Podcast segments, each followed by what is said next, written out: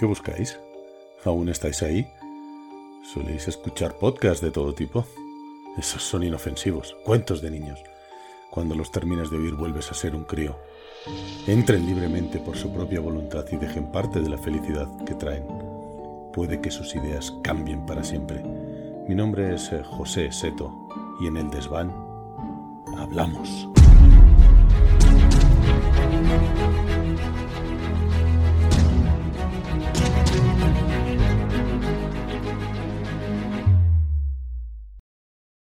Buenas noches, universo.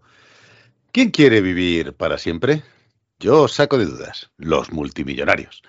Los hombres más ricos del mundo están empezando a asumir un nuevo desafío en sus aburridas eh, vidas. La carrera espacial, la inteligencia artificial o la robótica ya están obsoletas, ya no les interesa. Su nuevo desafío no es otro que la inmortalidad. El diario The Mirror recogía en sus páginas no hace mucho que el magnate Jeff Bezos había recaudado unos 240 millones para patrocinar una empresa llamada Altos Labs, la cual se dedica a investigar sobre el rejuvenecimiento celular. El cofundador de Google, eh, Sergey Brin, ha invertido nada más y nada menos que 700 millones de euros en Calico, un laboratorio que estudia la longevidad. Michael Rae, científico del grupo Sense, respaldado por Ciel, el fundador de PayPal, es bastante optimista con el secreto de la vida eterna, el cual profetiza que será descubierto allá por el año 2050, que ya no nos queda mucho, pudiendo elevar la esperanza de vida hasta los mil años. Sí, sí, habéis, habéis escuchado bien, mil años. O sea, de hecho, Ray piensa que la tecnología en la que se está investigando este, este Bezos, Jeff Bezos, es la más difícil, pero quizás sea la más fiable. Su objetivo sería reemplazar eh, las células que funcionan mal, creando una especie de copias de seguridad de nuestras propias células sanas. Esas copias de seguridad serían implantadas en nuestro cuerpo para que puedan asumir el control de nuestro sistema, pudiendo renovar nuestras células una y otra vez, constantemente, quitando así el envejecimiento celular, volviéndose inmortales. Ya no seremos más vulnerables a las enfermedades o incluso podamos esquivar hasta la muerte. Otra posibilidad es almacenar nuestro código ADN en un ordenador y avisándonos cuando sea necesario de una terapia genética, evitando enfermedades, usando microchips, robots. Desde luego superaríamos cualquier esperanza de vida. Eh, con esto quiero deciros que sí, que el, hombre está cerca de la inmortalidad, que esta visión, pero esta, esta visión, esta visión de los inmortales, eh, bueno, pues ya, ya se ha tenido ¿no? en, en la Tierra, ya se ha plasmado incluso en el cine en más de una película además. Nosotros vamos a analizar la que, la que quizá haya sido una de las mejores ¿no? y, de la, y de las más chulas. Y para este concienzudo análisis, eh, como siempre, bueno, pues nos hemos reunido en el desván, pues el, equipo al completo. Eh, Gonzalo, Gonzalo que nos va a contar, pues bueno, pues curiosidades de esta, de esta magnífica película. Buenas noches, Gonzalo. Buenas noches. Bueno, magnífica, magnífica no lo sé. La verdad es que estaba viéndola de nuevo. ¿Qué va? ¿Qué? ¿Qué va este tío? Mágico, mágico, mágico nos va a hablar de las secuelas, la serie, el lore, ¿no? Todo un poco, porque este, esta peli se ha convertido en una, una peli de culto, en un icono, ¿no? Un mágico, muy buenas noches, ¿qué nos vas a contar? Hola, buenas. A, ver, icono a lo mejor tampoco, ¿eh? Porque, escucha, la, la saga, cuidado, hay que tener ahí... Otro, me quedo solo al final. Oscar, Oscar, que nos, eh, nuestro, nuestro gran novela, que bueno, pues que nos va a contar unas teorías, unas hipótesis, ¿no? Que son brutales, que esta peli da para ello. Eh, Oscar, cuéntanos. Exacto, buenas noches. Bueno, teorías hoy poca, porque la verdad eh, he estado investigando, pero no encuentro especialmente nada que. David, David, contigo sí, tío. Qué ganas tenía de hablar contigo. O sea, la mejor banda sonora de la historia del cine. ahí estamos de acuerdo, ¿verdad? Oh, bueno, a ver, es una buena música, pero yo creo que tampoco. Bueno, pues nada, pues ya está. Este es el panorama. Solo puede quedar uno. Hoy en el desván, los inmortales. Here we are, born to be kings,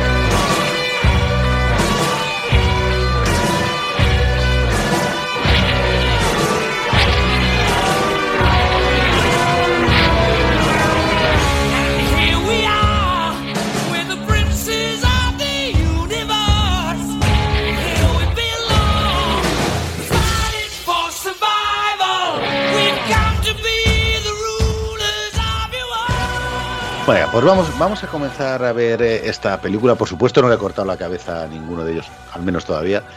Eh, pero vamos, vamos a comenzar con la película, con la sección de Gonzalo. Pero antes de nada vamos a hablar de, ciertos datos objetivos que sabéis que a mí me gusta siempre, bueno, pues ponernos un poco en contexto de qué película estamos, estamos hablando. Vamos a hablar de la, de la película de los Inmortales, una película dirigida por uh, Russell Mulcahy. Eh, bueno, pues ya, ya, veremos quién es este señor, que seguro que nos lo van a contar.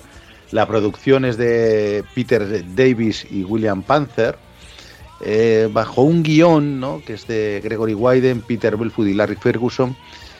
Y bueno, pues eh, tiene una, música brutal, como ya sabemos, ¿no? Bueno, pues que está llevada por Michael Kamen, por Queen y por la, la National Philharmonic Orchestra. Eh, fotografía Jerry Fisher, montaje de Peter Holmes, vestuario James Atkinson y los protagonistas son mmm, Christopher Lambert, Clancy Brown y Sean Connery. Aunque poco, pero ahí estuvo de protagonista. En cuanto al presupuesto, fueron 16 millones lo que se invirtió en esta película. Y yo en la recaudación he tenido problemas para encontrar los, todos los datos, porque la verdad es que son en total unos 17 millones lo que he visto que recaudó en cines, pero creo que esta película su, su, fuerte ha sido el, VHS, ¿no? El, realmente donde ha, conseguido más dinero. Eh, para el que no conozca esta película es Los Inmortales, como se, se tradujo en España, en inglés es Highlander. Y bueno, pues eh, igual estaría bien que si queda alguien que no lo sepa, que bueno, pues que Gonzalo, que ahora va a contarnos cosillas en su sección, pues que nos haga una pequeña sinopsis. No sé qué te parece, Gonzalo. Pues perfecto. Pero vamos, supongo que todo el mundo ha visto Los Inmortales, pero si hay algún despistadillo por allí, pues se la, se la contamos. Pues es una película, yo diría, de fantasía, ¿no? De acción, o sea, sí, fantasía de acción, así de los años, del año 86, lanzada en el año 86. Y yo creo que la, la, trama gira en torno al personaje de Connor MacLeod, que está interpretado por Christopher Lambert, como has dicho, pues que es un guerrero escocés que, nace, que nace en el año 1518. Y este mm. MacLeod pues descubre que es un inmortal y después de sobrevivir una, a una herida mortal en una, batalla. Y bueno, pues aparece luego un maestro, por decirlo de alguna manera, que es otro inmortal, que es Juan, Juan Sánchez Villalobos Ramírez, no, tenía más apellidos, eh, interpretado por Sean Connery, ¿no? Y los inmortales pues, son, seres que no envejecen, que solo pueden morir si se les corta la cabeza, y a lo largo de los siglos pues, se ven envueltos en un juego así mortal conocido como La Reunión, donde deben luchar entre sí con una frase ¿no? y un lema o un mantra que es que solo puede quedar uno. Y el último mortal que sobrevive, pues supuestamente recibirá un premio que parece que es un poder misterioso, significa, no sé, algo así especial, ¿no? Pero que no nos lo deja muy claro, hay que ver la película bueno, para enterarse. Así que yo creo que esto es un poco lo que transcurre. Hay que, yo creo que hay dos cosas que destacan así que en ese que son como no sé, nuevas, ¿no? Este tipo de películas, cuando las vimos por primera vez, pues que se desarrollan dos líneas temporales, no es una película que, que sucede todo lineal. La primera es como en Escocia en el siglo XVI, que es cuando hemos dicho que nace MacLeod, y la otra en la ciudad de Nueva York en 1985, que digamos que es como el presente, ¿no? Y bueno, pues aquí es donde se va enfrentando a su enemigo más, enemigo, yo que sé, el malo malísimo, ¿no? Que es el Kurgan, y que este busca ser el último superviviente y ganar el poder definitivo o el premio para sí mismo. Yo, yo no sé vosotros, pero cuando estaba viendo la peli, eh, la verdad es que durante la película no da una explicación muy clara o específica así de qué consiste el premio. O sea, dice, no, habrá un premio. ¿Qué premio no, es? no, no, solo eso, a ver, la, yo te, te, he dejado que contaras bien toda la, la esta antes de, de, empezar a intervenir, pero no deja claro ni quiénes son, ni de dónde vienen, ni nada, que creo que ya Mágico nos contará en posteriores sí. lo que es. Mágico sabe el premio. Sabe el premio. Mágico sabe el premio. Pero, pero quizá eso no sea parte de su encanto, ¿no? O sea, esta primera película, que, que es la realmente la que venimos a hablar, es, eso es parte del, de su encanto, ¿no? De que no sepas ni qué premio es, ni qué. No, no, no, me parece hasta secundario, fíjate. El premio es el conocimiento absoluto, pero mejor que no se cuente. Aparte, joder, eh, ha hecho una cacho de sinopsis Gonzalo de la hostia para gente muy despistada, porque Los Inmortales es un película de toda, de, bueno, de nuestra época que estamos, vamos, es una peli de culto de toda la vida. Yo la, yo la, he, la he, vuelto a ver con, con, mi hijo de 8 años, que yo decía, bueno, a ver si va a ser muy fuerte para él y tal. Ah, no, ya, ya se, se, ve, se, se, puede ver bien. Pero el tío la ha flipado, ¿eh? Con la película. Hombre. Sí, sí, Lo que sí, sí. tiene de especial que, que- que observa esa magia que, que a todos también nos llegó tan, tan intensamente, yo creo que, bueno, principalmente el hecho de no saber de dónde vienen los inmortales, ¿no? Co- Cosa que quedó totalmente destrozado en la segunda parte. Es igual que en Star Wars, con lo de la fuerza. O sea, para, si es algo que era como Los algo místico. Claro, es algo místico, es algo que- y es parte del encanto de la película, el no conocer exactamente eso, ¿no? Eh, Y si lo haces, lo haces bien, ¿no? Como la Pero- segunda, pero bueno. ¿Os habéis atrevido a ver la segunda? No, ¿Y la ¿Otra tercera? vez? No, otra vez. No. no. Por supuesto, por supuesto, por supuesto. Los- la 2, la 3, la 4 y la 5.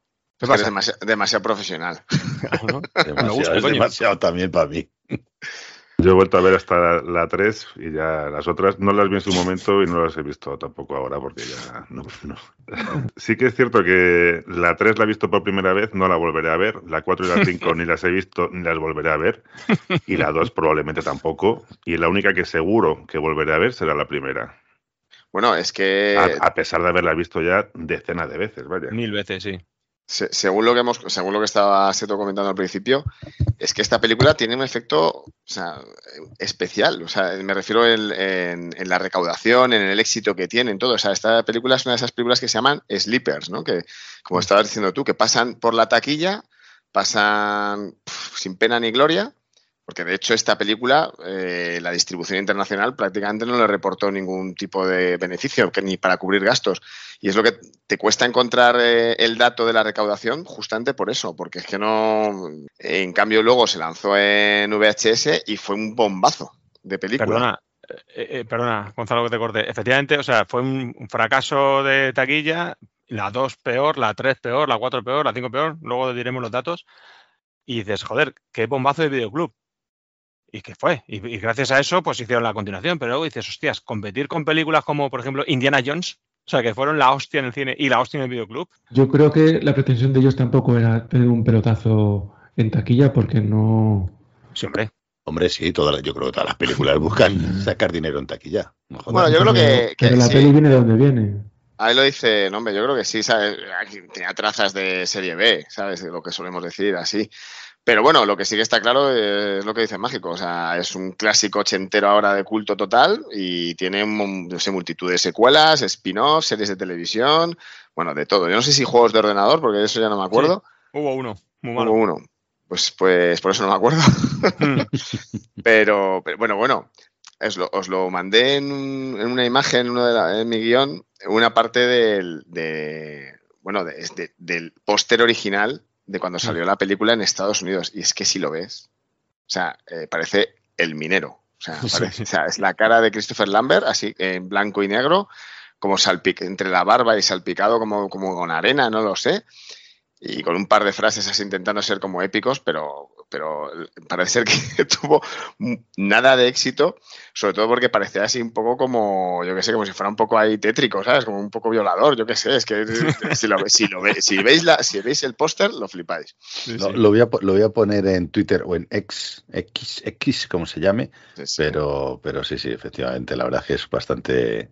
Puede ser esa o puede ser rescate de- del minero en... Sí, sí, sí, sí, sí, sí. Es que no debiera haber mucha inversión en publicidad para esta película.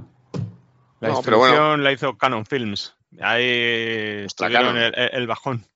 Oye, Bueno, eh, pero- y, y, Gonzalo, una, un- una cosa, una cosa que me tiene a mí siempre, porque bueno, aquí se tradujo, como he dicho, como Los Inmortales, haciendo un pedazo de spoiler que flipas, Joder, pero en inglés el título es Highlander, ¿no? Entonces, Gonzalo, yo creo que tú has investigado sobre esto. ¿De dónde viene este título, no? De, de Highlander. Pues bueno, los Highlanders viene del, del poblador de las Highlands, ¿no? que es una zona montañosa en el norte de Escocia, que es así, pues, así para que nos hagamos de idea de grande, pues como la isla de Cerdeña. Y pues estas tierras ocupan como el 40% de, de Escocia, eh, están en la parte más norte. Y bueno, yo creo que los Highlanders están, no sé, están relacionados ¿no? con los celtas, ¿no? Tienen raíces celtas que vivían en rollo este de clanes feudales y etcétera y tal. Sí, por los siglos, no sé, creo que era el 18, 19, ¿no? Ah, por eso- por eso decía se que- largaron de allí. Que el título no es un spoiler, pero aquí en España lo hemos traducido haciendo un spoiler total. Yo creo que ser de, ser de Escocia y de Highlander es como ser de Madrid y Chamberí. O sea, ¿de dónde? De Escocia, no, soy de Highlander.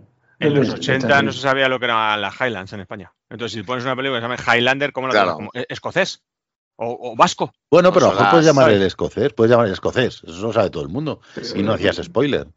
Bueno, Sí, no, no, pero- la, la verdad que el título es un spoiler de la hostia. Pero a mí no me parece, a mí no me parece bueno, que, spoiler. que- que cierto es que esto a los 20 minutos ya lo- de película lo tienes revelado, ¿no? Que hay unos inmortales y tal. en, Pero... en- en el prólogo. pero, pero no son inmortales, si las cortacabezas se mueren.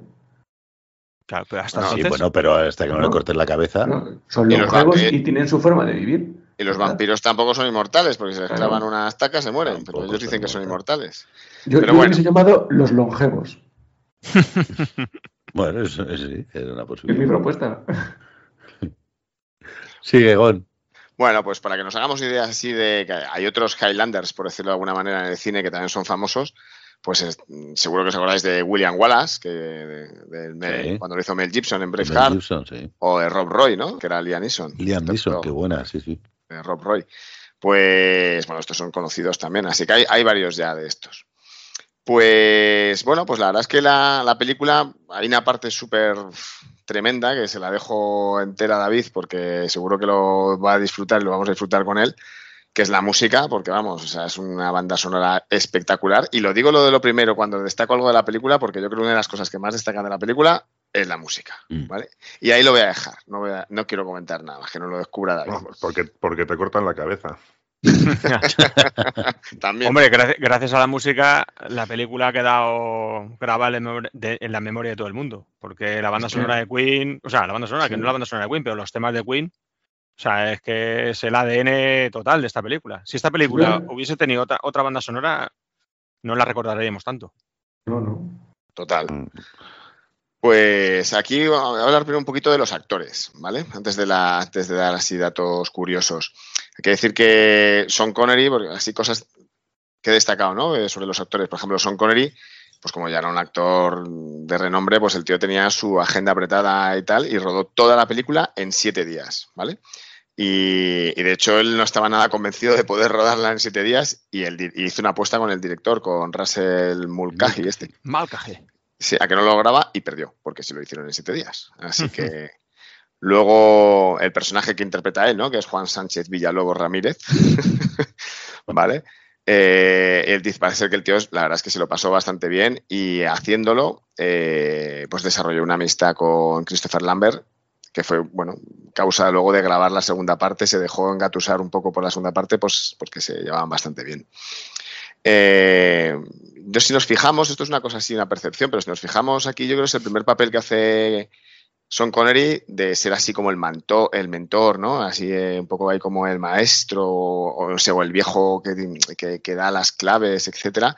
Porque esto luego lo ha repetido un montón de veces, como en Indiana Jones o Los Intocables o en la Liga esta de los Hombres Increíbles. No sé, yo creo que, que abrió un poco ahí su, ¿no? su vena de actor de, de este tipo, de Miyagi.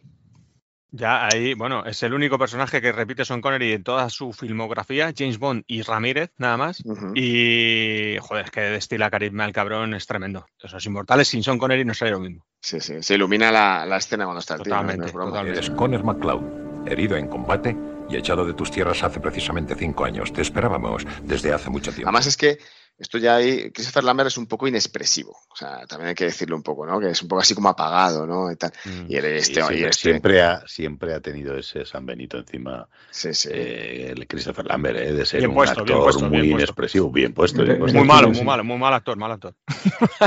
pero bueno, es que sí, sí, pero que es, así. es. Y este, en cambio, Son Connery, joder, la verdad es que el tío mola un huevo el personaje que hace. Yo cuando vi este personaje es cuando dije, joder, ¿y Son Connery de Aragorn, tío? Tú fíjate, pero claro, mucho más joven, claro, evidentemente, mm. pero sí, sí, así vestido y tal. Pero bueno, de Gandalf. otra cosa, de Gandalf. Bueno, yo lo veía de Aragorn, fíjate. Pero bueno, eh, el papel de Connor McLeod, así a gente que se le ofrecieron, de esa que nos gusta decir estos datos, pues uno fue a Mark Singer, que si no os acordáis era Mike en Donovan, o sea, Mike Donovan, perdona, en V, Hombre. ¿recordáis, no? O sí, Mickey claro, Rourke, claro. que yo creo que Mickey Rourke Mejor. hubiera, hubiera, quedado bien, también te lo digo, sí. Y también pensaron en Carl Russell, Michael Douglas, Kevin Costner, Sting, Mel Gibson y Patrick Sting. Swayze. Hostia, Patrick Swayze también como mola, pero, pero, o sea, dos películas ha hecho buenas este hombre, Christopher Lambert, que son Los Inmortales y Greystock. Si le quita a Los Inmortales... Sí, sí. Bueno, hizo, hizo, una también de, de, hay un thriller de misterio, ¿cómo se llamaba? Sí, Era también- Resurrección. Que también de- de- de Resurrección. Mulcahy, que era un, un, un exploitation de Seven. Ah, No, pues ¿No lo he fue antes? ¿No fue antes? No, no, fue, fue, fue, pues. Resurrección, seguro. Ah, sí, que era de que uno que quería juntar los, los eh, Sí, como- de como Seven, pero no, algo así, sí, sí. Sí, sí. Sí, sí, Me suena que lo dices, me suena, pero vamos, no, no la tengo en el radar. Y bueno, pues si eh, os parecía raro así, imaginaos uno de estos que hemos dicho como MacLeod, pues algunos que se barajaron para hacer de el Kurgan. Teníamos a Rutger Hauer, que es el malo de Blade Runner, ¿no os acordáis? Hombre. Y, y Nick Nolte, que también, Muy bien. Pues no. menos con Sean Connery no acertaron con ninguno. Pero insuperable, el, el- el Cl- Clancy Brown también es la hostia. O sea, es que los personajes de esta peli. ¿Ya habéis escuchado la voz de Clancy Brown Sí. en, en, en original? Clancy Es Brown, tío, brutal. hizo Tiene una la voz, brutal. de eh, el señor Cangrejo en Bob Esponja. en serio, en serio. Pues, es el pues- que pues- pone la voz al señor Cangrejo. Sí, sí, le pega, le pega. Sí, sí. Pues no me había dado cuenta. Esta la he visto en versión original también. Y la voz eh, de él, pues sí, es bastante así como profunda, cavernosa y tal. Está muy bien. De hecho, este tipo lo tenía por ahí apuntado para después, pero vamos, eh, eh, cuando se le disfrazaron de. Así que andaba con las cicatrices, etcétera y tal, que por cierto, este era súper alérgico a las, cicatri- a las cosas estas de, de cicatrices falsas y tal, y, y el tío estuvo a punto de dejar el papel por esto. Pero cuando iba así maquillado y tal, el tío dice que parece que se lo pasaba a pipa asustando a la gente del rodaje por ahí, que se iba ahí gritando a la peña o saliendo de las sombras, ¿sabes? La gente iba diciendo, hostia, coño, sí, qué cojona de verdad. Lo Es que- tocho que es.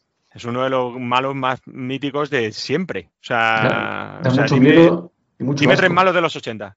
Y te sale Kurgan, el Kurgan, Darth Vader. Yo, yo, yo puse, yo puse en, puse en Twitter que para mí era el, el mejor malo que había, el mejor villano. Y es lo que dice Mágico. ¿Qué villanos hay más? Porque todo el mundo dice, no, no, Da- Darth Vader. Perdona. Sí. Darth Vader. Primero que. Bueno, un malete, pero es que Nah, al es- final es, se es un malo bueno. Es es al final- bueno. no, pues que al final es Darth bueno. Vader mola. Scarface. malo- Sí, es el pero es bueno. Pero Sí. sin embargo, el Kurgan es que es malo hasta el final. O sea, es que el Malo, tío le malo, corta el cuello y aún así le saca la lengua como diciendo, a ver, da igual, es, es que, es que, que te meto, ¿sabes? No, perdón, es perdona, perdonad, perdonad. Y es que encima el desarrollo del personaje, tío, además a mí esta peli, bueno, me flipa, es una de las películas que más he visto en mi vida, pero es que el desarrollo del personaje, tío, es la hostia. Y además mola un montón esta peli porque en dos horas desarrollo de los personajes, o sea, la peli tiene mogollón de fallos. O sea, hay cosas cutres, que es el origen de, de muchas pelis cutres que de joder. Pero, o sea, ese desarrollo del Kurgan, cómo lo presentan, eh, el, el primer duelo con Conner, y luego, tío, esa escena en la iglesia cuando le dice, sí, maté a Ramírez y violé a su mujer. Y el otro dice, hostia, y dice, hostia, no, que era tu mujer. no, O sea, y tío, nunca te oh, dijo nada. Hostia, entonces tú estás viendo esa Qué película. y listo, dices, dice, qué "Hostia, listo fue Ramírez, pu-". que te lo, De- cómo te lo ocultó, ¿no? Ah, claro, no te dijo nada porque a lo mejor no, eh, nunca le diste lo que yo le di. Hostia, entonces estás viendo, te quedas en shock, tío. Luego le, le chupa la mano al cura, le asusta a la monja y dices, hostia, qué hijo de puta. Oh, padre, perdóneme. Soy un gusano. ¿Sabes? Sí, de, sí, sí. de los malos más malos. ahora que, sa- que sacas el siempre. tema, ahora que sacas el tema, ¿por qué el Kurgan mata a McCloud en la primera vez? No, pero no lo ha matado. No, no, Sí, no, lo no, no, mata, no, eh. O sea, cuando ya están todos los inmortales en la Tierra, que eso no se explica, que por cierto, luego os diré, pero en los inmortales 4 sale un registro de los inmortales que ha matado cada uno. Y Conner McCloud ha matado a 200 y pico inmortales, que te los ya, 200 y pico. Joder. Vamos, le ha tocado a una batalla por año. U- una- no. Y entonces, eh, cuando ya están todos, pues ya entre ellos ya es una cosa innata, se tienen que matar. Entonces, pues ahí está, eh, Conner va buscando, O sea que eh, entonces Kurgan va buscando a Conner. el, el Kurgan le quiere cortar la cabeza antes de que tenga el aprendizaje que le proporciona Ramírez. Y es más fácil matarlo que después. Eso sí.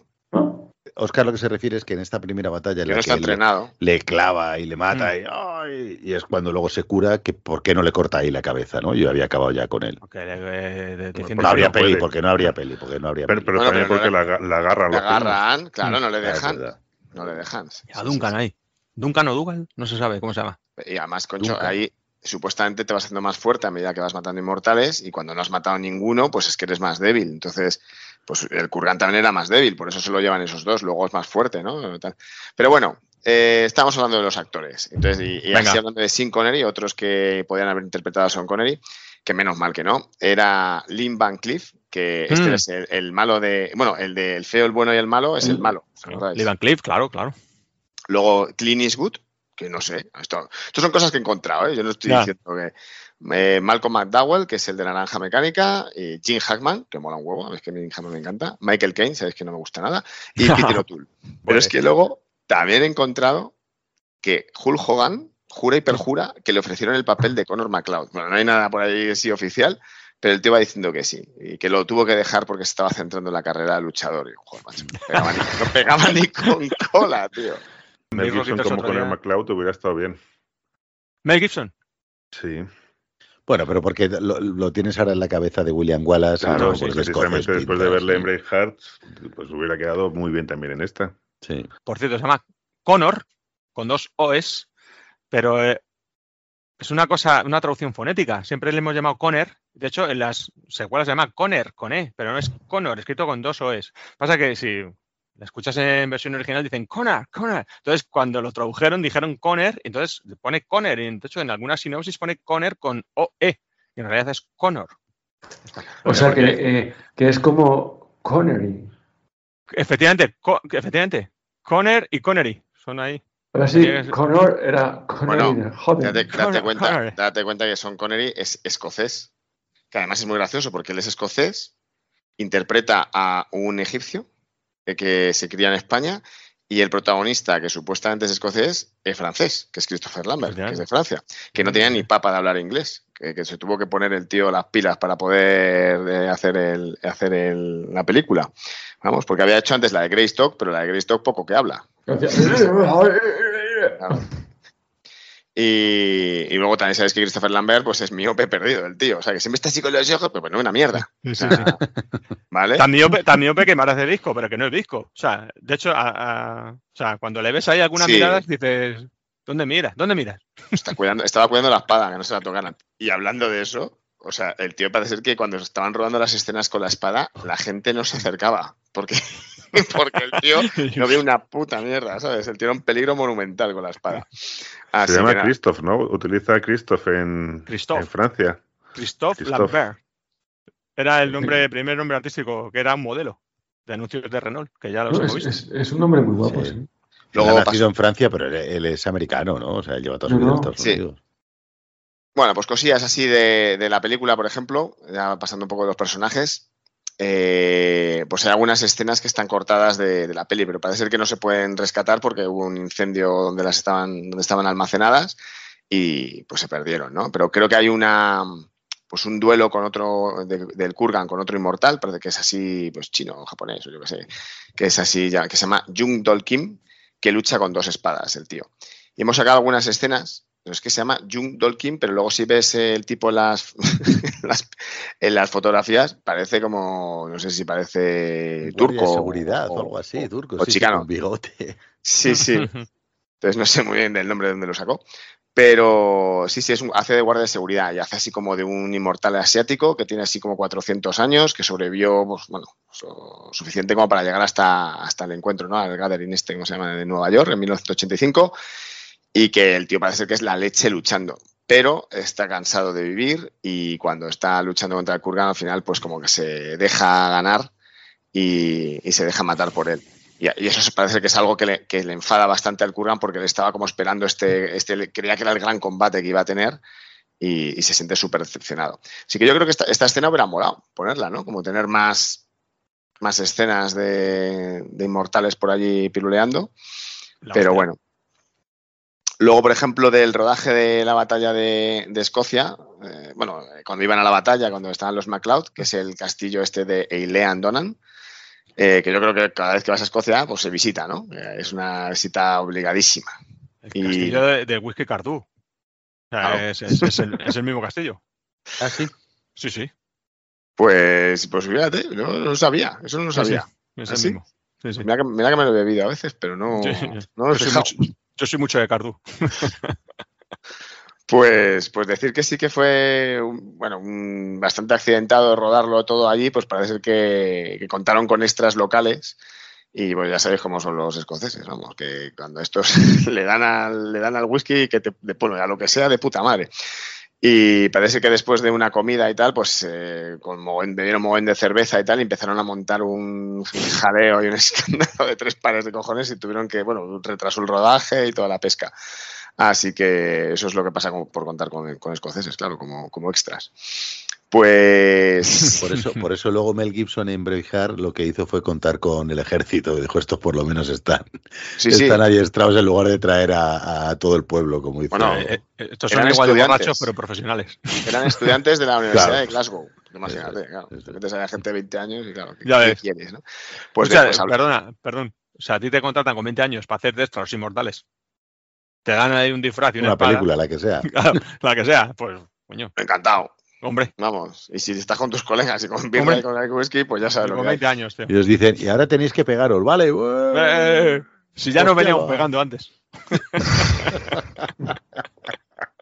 Pues, eh, de hecho, el director, este, el Russell, dice que, que se quedaba flipado de la capacidad de los escoceses, de los extras, de beber whisky, pasar medianoche despiertos y al día siguiente estar clavados para el rodaje. Dice, pero Pues porque no ha venido a ver a, 20, 20 a los españoles. 20 años, 20 años. Sí, pero los españoles se pasan medianoche despiertos y luego no vienen al puto rodaje. Se. Bueno, no, pero No digo- se digo presentan. porque- Digo por quedarse flipado con la capacidad de beber whisky. Ah, bueno, eso sí, eso sí. Pues, bueno, ¿os acordáis de la peli que empieza como un, con, un, con un combate de Gresley, ¿no? Que así de, de estos eh, Gresley americanos y tal. Pues al principio parece ser que estaba previsto hacerlo con un partido de hockey de la Liga Nacional, pero eh, parece ser que no querían, los de la Liga en un principio dijeron que sí, pero luego dijeron que esto, pues al final lo iban a relacionar con mucha violencia. Por eso os dais cuenta que en la escena la violencia del combate a él le hace revivir el pasado, el pasado violento. Y, y dijeron, no, no, no, ya tenemos suficientes problemas, supongo, con la liga y con todas estas cosas como para que parezca que es más, pues más violenta, ¿no? Todavía por las películas. Bueno, no hace, no hace, no hace mucho, en, en- no sé si creo que fue la NHL, hubo un, un jugador que murió, ¿no lo visteis? No. Hostia, salió en todos los sitios, que le cayó un, ¿cómo se llama? Otro de los rivales y le dio con la cuchilla en el cuello y le cortó la yugular. Sí, sí, salió el- era, era un inmortal y salió. Hostia, salió- sale el tío que se le ve que se va, se lo van llevando y está chorreando sangre y no, no, no llegó a la ambulancia. Hostia. No, no sabía. Pero es que, el, es que el hockey es un, es un deporte de hostias que a veces juegan al hockey, ¿no? Es, es ver, bueno, justo al contrario. no se sé si pegan de hostias ahí que dices, pero bueno. Si recordáis la película de Paul Newman de hockey, Sí, buenísima la de rompehuesos era. para rompehuesos, sí. Sí. muy recomendable. Sí, sí, muy buena, muy buena. No, no, pues sí, es violento, sí. Joder. Pues, bueno, pues hablando un poco así que estábamos antes diciendo alguna, alguna localización, lo del castillo y tal. Ahí la torre que donde están, donde vive con la chica al principio y que luego aparece el malo y tal, no sé. Pues esa torre donde lucha el Kurgan contra Juan Sánchez Villalobos Ramírez eh, es la misma que se utilizó para hacer Harry Potter y el prisionero de Azkaban. Así que veáis que Ah, se ha reutilizado bueno. alguna otra vez. Sí, sí, la verdad es que yo vi- viéndolo, estaba allí viéndolo y digo, bueno, no, no lo he reconocido. Lo digo, porque no soy súper mega fan de Harry Potter, pero sí. Y luego también parece ser que la escena final se iba a rodar en lo alto de la Estatua de Libertad, que no hubiera estado mal, pero al final se optó por así, pues, pues cambiar de, de- de escenario porque pasó también por un parque de atracciones abandonado, no sé qué, y al final acabó pues en lo que parece ser que es una especie de antigua panadería. Perdón. O bueno, eh, sí, No, pero es que yo, por suerte, he estado hace poco en Nueva York y este edificio Silver Cup es súper canijo. Es una mierda ¿Ah, sí? de bloque. Sí, sí, súper canijo. Además, se ve desde, si vas a Nueva York, hay un teleférico que puedes pillar gratis, porque es gratis como el metro y el tren, transporte público, y entonces se lleva a la isla de Roosevelt. Y desde la isla de Roosevelt, que es un trocito ahí, que está muy chulo, se ve eh, los estudios Silver Cup de fondo, porque estos eran unos estudios de televisión. Y joder, lo ves en los inmortales y parece la hostia, y lo ves allí y dices, hostias, qué pequeñajo, tío. Pues- Es, súper ca- es un edificio chiquitín. bueno, pues sí, sí, sí, era, pues, dentro parece súper tocho. Pero vamos, está hecho a escala ¿eh? en Los Inmortales. No, no, no, ese no, pasa que como en la azotea, pues está en la azotea y... No, pero la película es un decorado, no es el edificio. No, no, no, no, es ahí. Está Sí, grabado ahí. pero No, Y- eh, y se, luego está- se inunda todo. A mí me suena que es un decorado. Coño, eh. pues luego sí, el agua, claro, pues el agua no, Pues- no inundaría en el edificio, claro. Claro, Sí, claro. sí. No, no, pues no sé, y habrán cambiado los cristales, ¿no? Eso, claro. Vamos, eso es lo que más ha llamado la atención. Siempre tú veías los cristales antes de la batalla y decías, Buah, se van a ir todos a tomar por saco. Pero bueno, pues la pues decir, mira que la versión europea de los inmortales, que esto lo hablamos de vez en cuando de esto de las versiones, es en, en Europa es 8 minutos más larga, ¿vale? Porque los de la Fox y tal empezaron a recortar un montón de, de escenas que parece ser que decían, no, esto no lo va a entender eh, la gente del cine, esto no se va a entender, Mm. esto, ah, esto lo quitamos. Joder, ocho minutos en Los Inmortales es bastante. ¿eh? De hecho, hay una escena en la que Conor McLeod rescata a la, a la chica, a Rachel, y, y esta escena, joder, pues si la quitas, pues se pierde bastante magia entre los dos personajes, porque si no, luego cómo explicas que se gustan y que tal, pero bueno. Hmm. Así que nada, y luego hablándose un poquito de los efectos especiales, que bueno, que por supuesto no son CGI, claro, que son antes de todo esto. Las chispas eléctricas estas que saltan cuando os chocan las espadas en el duelo final, que llama la atención siempre, ¿no? Y siempre como, joder, qué afiladas están, que saltan chispas. Pero bueno, por muy afilado que estén, no saltarían chispas. Pero bueno, pues cada espada estaba conectada a un polo de batería de un coche, ¿vale? Que llevan un cable camuflado ahí en el, en el, en el traje y tal, y cuando, bueno, pues cuando se acercaban, pues las cargas eléctricas pues hacían saltar ahí las ¿Cómo, chispas. cómo- cómo les gusta a los americanos sí. las chispas? O sea, Sí. es una cosa. Y en esa época, yo recuerdo ver chispas en, en el equipo A, pero hasta en la Sí, sopa. O sea, de Pero- cualquier cosa, chispas, chispas, Aquí- chispas, chispas, Pero chispas. aquí me chispas. parece muy, muy de videoclub, porque recordemos que el, el director de, de videoclip, el director es un director de videoclips, no de películas. Correcto. Sí, sí. ¿Te gusta más las chispas o el humo? Eh, las chispas. Las Chispas, dos, chispas, las dos. Chispas y humo a la vez. Yo soy mucho de eso. Pues, pues hablando así de las espadas, la espada de, de Ramírez, eh, ¿te acuerdas que le explica a Connor? Le dice, no, esta la forjó, pues, bueno, su padrino, ¿no? Que era el padre de su mujer, que se llama Masamune. Y pues el personaje parece que es real. O sea, es Goro Masamune, que es un herrero de renombre que, que forjó, parece, unas katanas excepcionales durante la época de un tal Tokuwaka Tokugawa Shogunate. Tokugawa. Yo qué sé, algo así, tú lo, tú lo conocerás, pero vamos, creo que es los siglos XIII, XIV algo así. Y, o sea, que realmente existió. Y luego la espada de Connor, que mola un huevo, ¿os acordáis y tal? Pues que, que llevaba así como un dragón en, en el pomo, pues bueno, obviamente eso se lo añadieron ahí con un tornillo que, se, que se ve, no sé si lo veis ahí, que se ve, cuando deja la espada clavada y tal, se ve el tornillo. Ah, joder. Y bueno, pero es normal, tendrá que poner un tornillo, ¿no? O sea, de alguna manera hay que ponerlo. Eh, pues así, cosillas así que se puedan. Bueno, hemos hablado de. Lo que no hemos hablado, perdón, es del apartamento de Conor McLeod. Que a mí eso es donde creo que más se nota esta película que ha envejecido. ¿Vale? Porque no sé si os acordáis, cuando entra en su apartamento, las vistas que hay de Nueva York de su apartamento son unas fotos gigantes de Nueva York, que se nota que es un decorado, pero vamos. O sea, yo creo que en la época también se notaba que era un decorado, tío. Pues yo Pero no me es tremendo. fijado, fíjate. No, no, No, no no. me- ¿No? Y desvelando Joder, Gonzalo un montón de cosas. Ahora que me lo dices, me lo fijaré la próxima vez, pero no, no sí. me. No Pues a mí siempre, siempre me vamos, yo recuerdo ver esta película y siempre me van a decir, pero tío, o sea, que tiene, una- unas ventanas a un póster. O sea- Claro. Pues si a lo mejor haces una escena que, que está parada la, la cámara y tal, y no sé qué, pues puede, pero como la escena entra, se mueve y tal, y digo, tío, eso se ve que es un póster total, pero bueno, da igual. Eh, ¿Qué más cosillas? ¿Os acordáis de, de la escena de la playa cuando está ahí eh, Son Connery le, le- que le está ahí susurrando al oído diciendo tienes que sentir tu nuevo yo, es un nuevo renacer y cosas Cómo así? mola, cómo mola. El Que hay un ciervo, entero. ¿no? Sí, cómo Sí. mola todo. Pues Sí. parece que el ciervo fue la pesadilla del rodaje. O sea, parece que la- en la época del año en la que se intentó eh, rodar, pues los ciervos no tienen cornamenta así desarrollada, entonces tuvieron que coger un venado, le durmieron, le pegaron una cornamenta falsa, el animal se levantaba, se lo quería quitar, se lo tiraba, se piraba, iba, venía, el- era una locura parece ser. Así que al final compraron las escenas de los ciervos a National Geographic. Así que luego os acordáis, bueno, no- bueno igual no os acordáis, ¿no? Pero eh, porque es algo muy puntual, pero aquí hay un cameo del, del director, de Russell Mulcahy, que es cuando el Kurgan ah, coge el coche, eh, pues el primer peatón que se lleva por delante, que se queda ahí como que así clavado y tal, ese es Sí. el director, para que lo sepáis. Russell. Sé que no todo el mundo puede decir que atropellaba al director de su película. Eso es verdad. y luego, eh, ya así por terminar, el comienzo de la película que salen unas letras en rojo, ¿no? Sobre un fondo negro, así. Bueno, pues eran, eran temporales. Iba a ser algo que se hizo así, pues como para el la composición del metraje y tal, así inicial, y, tal, y se iba a cambiar, pero bueno, les gustó tanto que lo dejaron. Y de hecho, la voz en off que se oye, pues es la de Sean Connery. eh, se, puede, bueno, en español también, además es el doble, la dobla el mismo.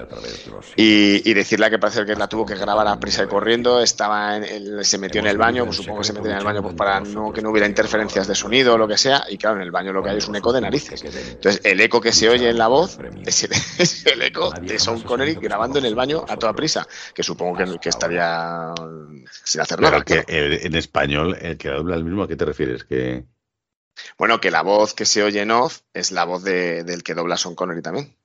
Ah, sí, sí, pero bueno, el hombre este no estaba en el baño. Que también se metió en un baño. No, no, eso, ya, eso ya no, pero la voz original, digo, me refiero. Este, el, el- el- el que le dobla es uno de los. Vamos, a mí me parece que tiene una voz flipante, tanto este como el del Kurgan. El que le dobla es José Guardiola, que, que os Mm. suena seguramente. futbolista. Sí, sí, bueno, es Pep, es Pep. Pep Guardiola. Este, este señor ha doblado a Humphrey Bogart, o sea, imagínate Sí. el, el empaque que tiene la voz, ¿no? Es que Sean Connery en Los Inmortales no tiene la voz de Constantino. Ni en la 1 ni en la 2, pero está muy bien doblado. No, es que este tío, este tío José Guardiola, eh, ya os he dicho, dobla Sí, sí. a Humphrey Bogart, a John Wayne, Sí, sí. a Anthony Quinn, o sea, tiene- un, Doblador de la hostia, tío- Sí, pero no, pero ya no me refiero porque sea de la hostia, que lo es, sino, sino de, de personajes de voz dura, o sea, de voz Mm. potente, ¿no? Pues tiene que ser ejemplo- mayor el tipo, ¿no? Sí, Pues eh, habrá habrá, Bogart, joder. habrá fallecido ya, hombre, seguramente. Hombre, Pero, el, el- pero por ejemplo, Clancy Brown, que hablábamos antes que su voz original era la hostia, en español es José Martínez Blanco, que también es otro de los. Una voz también muy grave que tiene, porque además también se le ve ahí que tiene la voz grave. Y este señor ha doblado a, a Bud Spencer y a Jim Hackman también. Hostia, O sea, que, Spencer, son dos voces que, fíjate, que Bud Spencer y Terence Hill cuando hablan.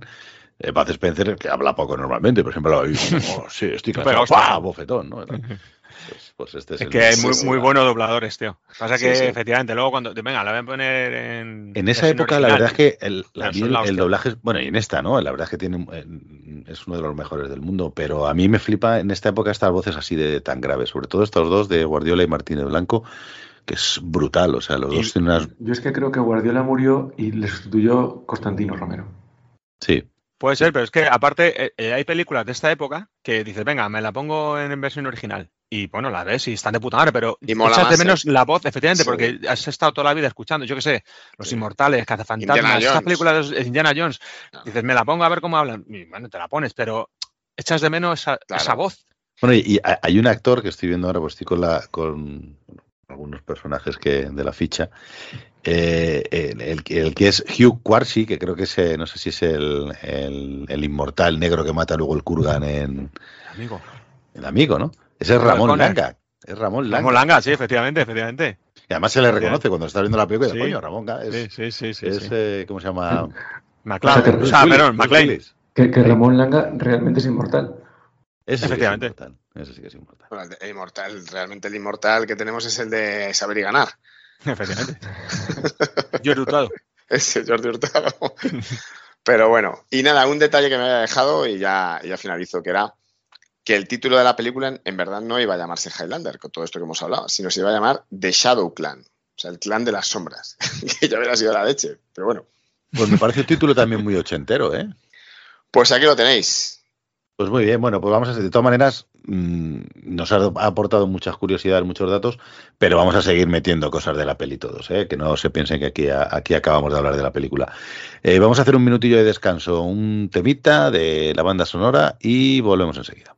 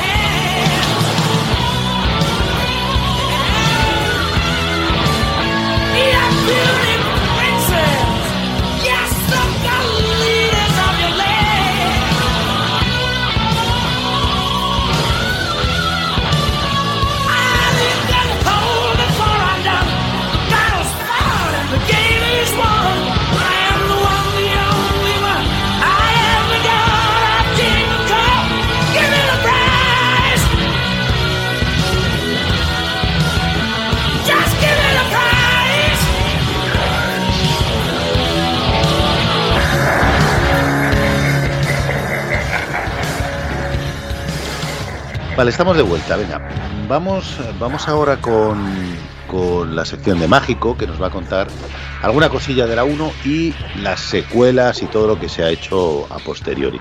Pero antes de antes de seguir con eso, mm, a mí me gustaría, porque hemos puesto algún que otro Twitter, y la verdad es que alguno que, bueno, pues que, que ha tenido muchas, muchas, eh, muchos comentarios de, de vosotros, de los oyentes, y me gustaría leer algunos pues para porque hay, una cosa en la que coincido con muchos de ellos seguro que vosotros también mira. Eh, Hairbreaker me dice eh, a mí me encantaba pero no ha envejecido bien esto de no ha envejecido bien lo vamos a escuchar mucho a lo largo de los comentarios ¿eh?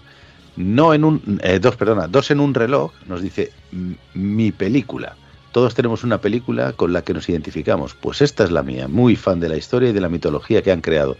Y de la banda sonora, Mágico lo sabe explicar mejor que nadie. Ahí ya te, ya te están metiendo presión, ¿eh? David, Hombre. dale, dale en, toda la, en todos los morros. Nuestro amigo, nuestro amigo. Sí, sí, sí, sí, nuestro amigo J. Jesús Gómez eh, dice, manteniendo, manteniendo punto a punto la historia y la banda sonora, se merece un remake porque ha rejuvenecido Regulinchi de mis pelis favoritas. Postdata, tengo la katana de Ramírez. Ojo, no sé si esto es un poco amenaza. la original, ¿eh? Luis Josep Martínez nos dice muy buena, excepto la música de Queen que no pega ni con cola. Ojo. Ojo. Ojo, Luis Josep. Mal, Luis Josep, mal. Mm. Óxido Rock 3 dice que es un 5. Una peli, sin más. Aniki dice historia del cine. Rafa me encanta con sus taritas podría estar mejor hecha, pero la historia es brutal. Alex Kugel nos dice, estas pelis están por encima de valoraciones, la banda sonora no es la mejor de la historia y en su tiempo la valoramos en su medida. En su tiempo era vas al cine o VHS y no había ni emules, ni torrents, ni plataformas, ni hostias, cine de verdad.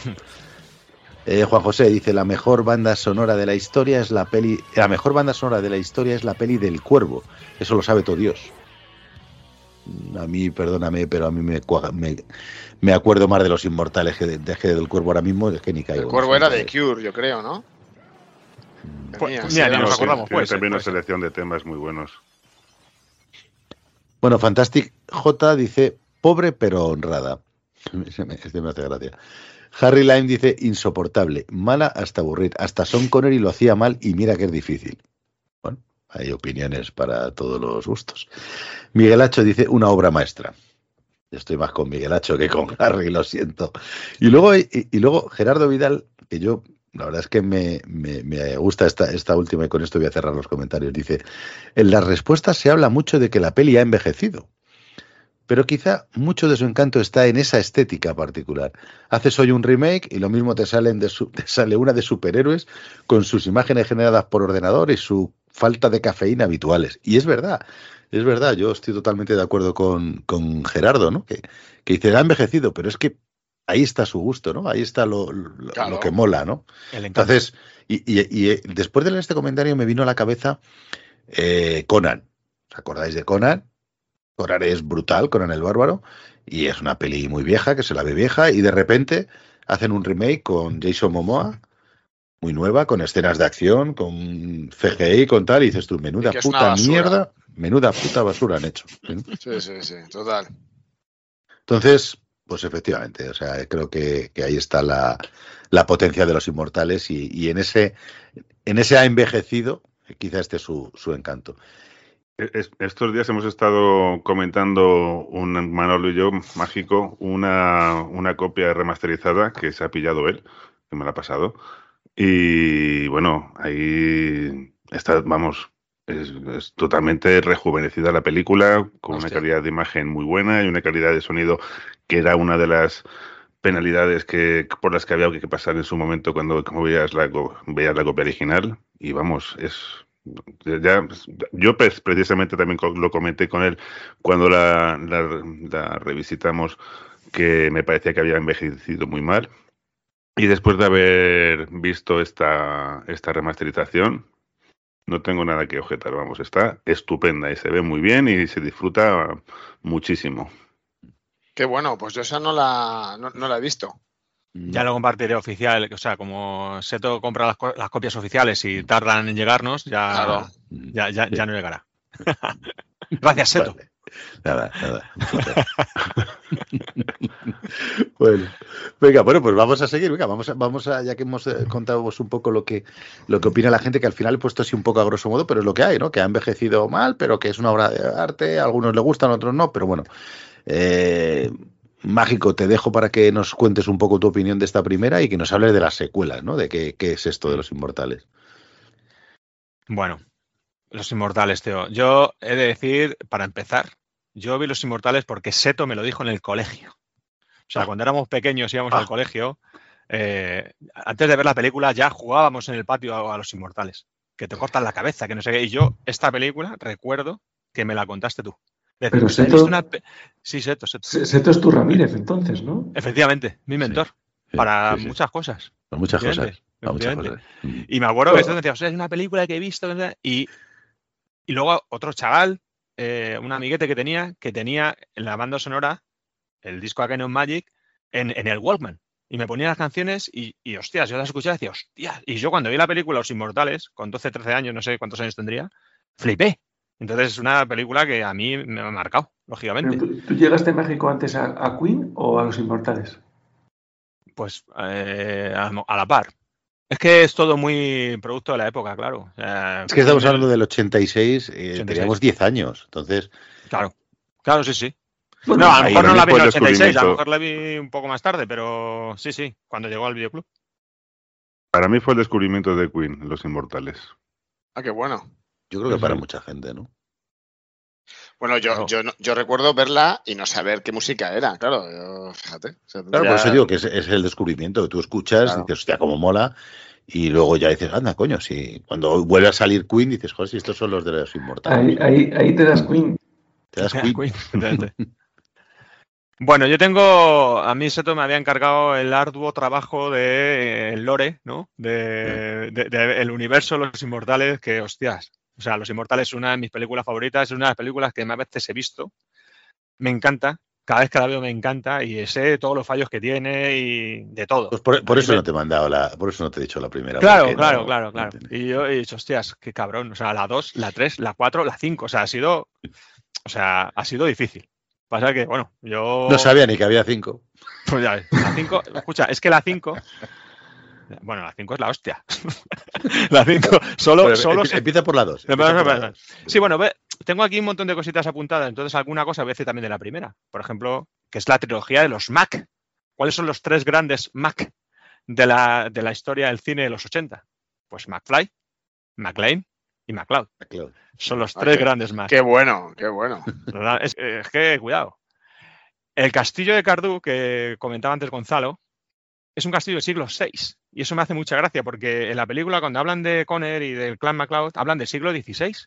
Y yo cuando la estoy viendo ahora ya, digo, ¿pero qué siglo XVI? Si el XVI era el puto renacimiento, ¿qué estáis contando? Y eso es un poco ese desprestigio o esa incultura que tienen los yankees, que te ah, pues nacían en 1500 y pico. No, en 1500 ya no se vivía así. Si tú cuando estás viendo la peli, es como una peli del siglo XII, XIII, no sé. La Edad Media pura, La no el siglo Media, XVI. Entonces aquí cuando dicen, no, sí, nací en 1500, no sé qué, dices, coño, echa un poquito más para atrás la historia. Y es que el castillo es del siglo VI. O sea, construido en el año 500, no sé cuánto. Eh, luego, el estreno de la película fue en septiembre del 86 y también ese año Queen. Entonces, preguntas ¿qué viste antes, la película o, o- o- o el, o el grupo? Pues que fue simultáneo. De hecho, Queen hizo una gira en el año 86, se llamó Magic Tour, que fue eso, pues eh, paralelamente. Entonces, claro, era un fenómeno que llegaba por muchos canales, no solo a través de la peli, sino también la música que escuchabas en la radio. Bueno, yo soy un flipa de Queen, ya lo sabéis, y ahora cada vez que escucho la banda sonora o veo la película, yo lo disfruto enormemente. ¿Y por qué dura tanto esta peli, tío? Porque el high concept, que lo dijimos, o sea, el concepto, o sea, en la historia de fondo, que pasa también como el día que hablamos de Desafío Total. O sea, es una historia que es la hostia. O sea, esa historia de esos inmortales que no te explican de dónde vienen, del amanecer de los tiempos venimos, es una cosa que dices, hostias, hemos crecido entre vosotros, hasta completar el número, es súper místico. Entonces, a partir de ahora, nos tenemos que matar entre nosotros. Es un impulso que, que sentimos y nos tenemos que matar entre nosotros sin poder evitarlo. Y solo podemos morir si nos cortan la cabeza.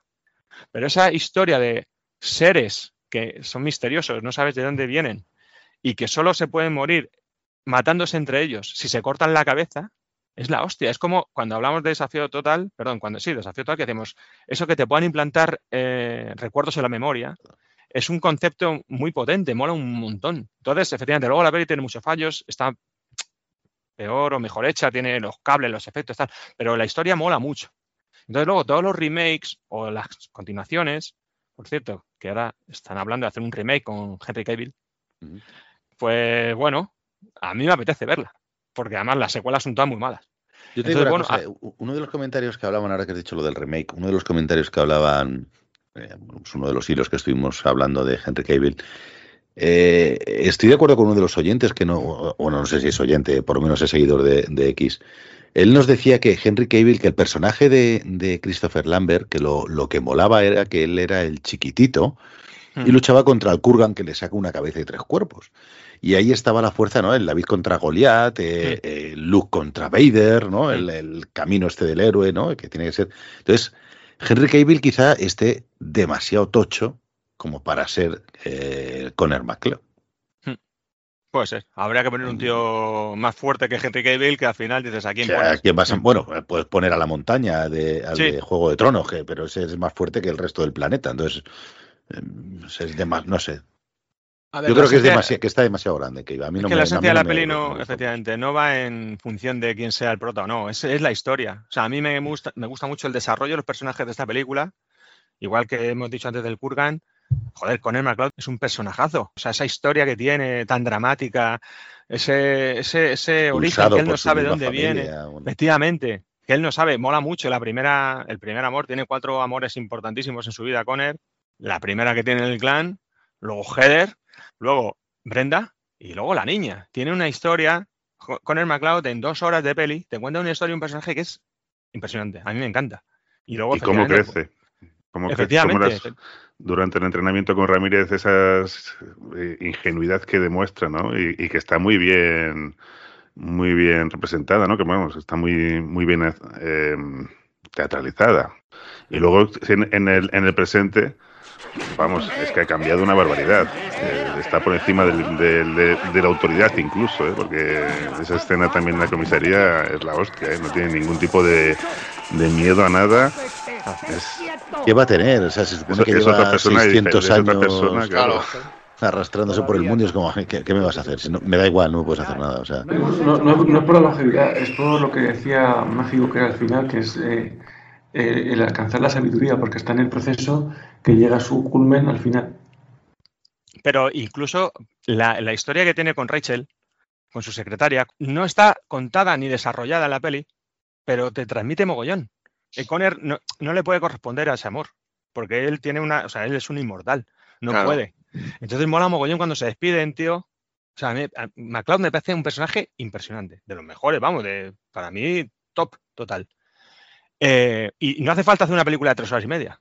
En dos horas, tío, te cuentan ahí una historia, unos personajes entre Ramírez, el Kurgan, con el MacLeod. O sea, dices, hostias, como mola, macho. Bueno, luego yo me acuerdo que profundizaban mucho en la serie que se hizo de los Inmortales, que yo sé si la, que algunos la habéis visto también, que también era un MacLeod, pero que era como posterior a, a Duncan. Un Era. Duncan, Duncan MacLeod, se llamaba. Duncan, su primo, su primo, sí. El que sale al principio, cuando van a la batalla, Sí, pero hace de Eh, ese mismo o de uno posterior, yo creo. sí. ese, Ah, es ese, es ese. Pasa que cambiaron Ah, el actor. Sí. Pero. Mola, a mí serie por- me moló. Sí. De hecho, es el prota de los Inmortales 4 y 5, que no recomiendo a nadie que vea. Pero bueno, que se, es el mismo personaje. Por cierto, en el guion original, la película empezaba con el entierro de un hijo de Conor McCloud. Claro, los inmortales no pueden tener hijos. Están malditos. Son personajes como los vampiros. Porque, por cierto, el proyecto original era de un estudiante de cine llamado Gregory Wyden, que el tío fue un, un viaje a Escocia, por lo visto, entonces se quedó flipado con todo lo que vio y le presentó el trabajo al profe. El profe lo vio y dijo, hostia, de puta madre, macho. Y entonces, eh, como mm, proyecto de fin de carrera, dijo, venga, eh, bueno, has aprobado, por supuesto, y vamos a comercializar esto. Y aparte, mola mucho porque las reglas de los inmortales, ¿cuáles son? Pues no comer después de, de medianoche, ¿no? Que no se puede Eso es, que no se mojen, que no se mojen. Pero aparte mola porque efectivamente no se pueden batir entre ellos en, en suelo sagrado. Sí, pero Solo eso, podemos- eso- pero eso Sí. no es una regla, ¿eh? Eso no es una regla, ojo. Es Porque- una creencia, ¿no? Pero sí, pero es una el- regla el- que ellos Ra- no, no, no, no. Ramírez le dice, eh, no podemos eh, mm, luchar en suelo sagrado, todos lo respetaremos. Es tradición, le dice. ¿Sabes? Pero bueno, pero, pero yo, yo entiendo que es tradición, pero que si tú te quieres liar a hostias, lo que pasa que, bueno, que no lo re- incluso el Kurgan lo respeta. O sea, que Sí, es se como. respeta, lo respetan. Porque al final son leyes no escritas, pero Sí, son pero no basadas es una ley como, como tal. Usos y costumbres. Pero hay un par de reglas que molan un montón de los inmortales y es que los duelos tienen que ser individuales, que esto no sabe todo el mundo. O sea, no puede ser dos contra uno. Y aparte que el duelo final tiene que ser en tierra lejana. Efectivamente. Bueno, pero Y, eh, cuando lucha con el Kurgan, lucha con en Escocia la primera vez. bueno, Por eso se anula, por eso no lo mata, por eso en ese combate no lo mata. claro, hacen- ¿has visto? Ya te lo No, explicas todo. Pero el que dice tierra lejana es el final, el último, nada más. Sí, el último, el último. Y luego a mí esta peli, tío, me moló un mogollón cuando la vi por el... Yo creo que fue la primera vez que vi... Yo soy muy flipado del realismo. Entonces yo la, la batalla de... O sea, el, el inicio de la película Los Inmortales es, para mí, insuperable. De hecho, por cierto, hablamos de, de Pressing Catch. ¿Os acordáis de Mr. Perfecto? Sí, Cuando vimos a sí. Hulk Hogan. Es que es, Mr. Perfecto es el que sale. Ese es el mismo pibe. Oye, me acuerdo, Te Julio, recuerda. yo, me- yo me acuerdo de Pressing Catch, de llamarlo Pressing Catch. efectivamente. Claro, Pressing Catch, tío, de Telecinco, de los Sí, sí, 90, sí, sí. cuando... El último guerrero, me acuerdo. ¿eh? que- Efectivamente, pues Mr. Perfecto, si os acordáis, es el pibe, el- uno de los que sale ahí. Y, Que quizá mm, también es inmortal, porque si no, no sé si os habéis fijado en la escena también de- del mercado, que hay un combate también de, de lucha. Y uno de ellos es- lleva el mismo, el mismo pelo rubio que. Y, y lo mismo que calzoncillos. El mismo look. el mismo look. Bueno, pues a lo que íbamos. E- Ese hiperrealismo, tío, cuando se transporta del Madison Square Garden a la primera batalla, ese recuerdo, que tú ya estás viendo la peli y dices, hostia, esto me encanta, tío. Está hecho de puta madre. Y cuando van los dos clanes a, a- a- a- a- a cortarse la cabeza unos a otros, está de puta madre. De hecho, eh, Braveheart bebe mucho de esta película. De todo, en general. Y me sigue Bueno, impactando. hay Y cada un, vez hay que lo un- veo, hay me un mola. detalle guapísimo que, que creo que sucedió así, es que cuando, cuando se acerca la cámara para grabar al Kurgan, Hay uno llamado eh, Conner. sale como una, sombra así. Sí. Pues eso no estaba planeado, eso fue una sombra que se metió ahí en medio de la del rodaje, ¿no? Y, y, pues, les gustó y lo dejaron, claro. Pero eso no estaba, no estaba rodado, esa sombra que, que- que pasa justo por encima de él. Es que esta peli es muy, muy de fliparse para todo. Porque el Mm. Kurgan menudo malo, macho. O sea, de todo, es todo. Más Muy el. Kurgan. El Kurgan. Sí, sí, O es- sí, sí, sí. Bueno, en, en la versión original le llaman Kurgan. a secas. Kurgan, sí. Sí, efectivamente, pero luego. eh, Cuando, claro, cuando entra y le ve Ramírez, dice, dice Kurgan. sí, ¿Qué coño? Kurgan. pero también dice de Kurgan muchas veces, ¿eh? De Kurgan, de Kurgan, porque Sí, es como la criatura, ¿no? Como si fuera una criatura o algo así, sí. Es que es un, es un malo tremendo, tío. Y aparte de todo esto, joder, lo que decíamos antes, la banda sonora de Queen, o sea, los temas de Queen, eso ya lo han fijado en la memoria colectiva de todo el mundo. Es que los temas de Queen no los ha olvidado nadie. Encima era el momento top de la banda. Y esa gira del 86, que no sale en la película, por cierto, de Bohemian Rhapsody, que se han dicho, es el momento cumbre de, de Queen y lo han quitado la película por hacer como han querido contar la historia. Y entonces, claro, es que era el, el- eso, el, el- el momento era lo máximo. Pero Tenemos que hacer un día un, un remake del primer programa que hicimos tú y yo de, de Bohemian Rhapsody. ¿eh? Sí, Pero sí, yo, sí, sí. yo tengo una pregunta, de- eh, es por ignorancia. ¿Las canciones para la película las compone Queen o son canciones de discos anteriores? O sea, a. Queen les dijeron, vamos a hacer, o sea, les dijeron que hicieran una canción final para los créditos, como la de Drácula, por ejemplo. O sea, porque una canción pop para que suene en la radio. Entonces ellos, pues, acá no es Magic, pero hicieron, les hicieron un pase de la película sin música y los tíos fliparon. Y es, Es un que disco en, que lo salió. en 20 minutos de película que les, que les enseñan, tocan los, los temas los temas principales, vamos, componen los sistemas que suenan en la película y que tocan todos los temas principales que, Mm. que se tratan en la película. Efectivamente, pero que solo era, al principio, el, el encargo era el tema final para los créditos y al final Mm. dijeron, se fliparon, dijeron, o sea, vamos a hacer alguna más. Dijeron, sí, sí, haced, haced las que queráis. Y queda una banda sonora. Sí, claro. Haced la que queráis. Cada uno de Las ellos además compone un- uno de los temas. Pero es ahí- los temas de Queen es que, vamos, mandan la, la película, la ponen en órbita, ¿eh? Sí, sí, Sí, totalmente, sí, claro, totalmente. claro. Y aparte, ¿qué más tiene esta peli, tío? Pues el relato del héroe, tío, que hablamos el día de Star Wars. Es que es el relato del héroe otra vez. Es eh, paso por paso.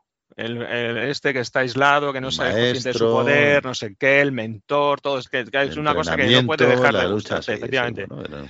Que por cierto, hubo un proyecto en su momento de hacer un remake y que ya no sé ahora cómo va a quedar, pero se hablaba de Tom Cruise o Antonio Banderas como el nuevo Ramírez. que al final no ha quedado la cosa por ahí, pero bueno, molan los Menos dos. Bueno, a mí me gustan, a mí me gustan. Pero aparte, una cosa, porque Ramírez, que ha dicho Gonzalo, otra cosa de, de ineptitud de los Yankees, porque se llama Juan Ramírez Sánchez Villalobos.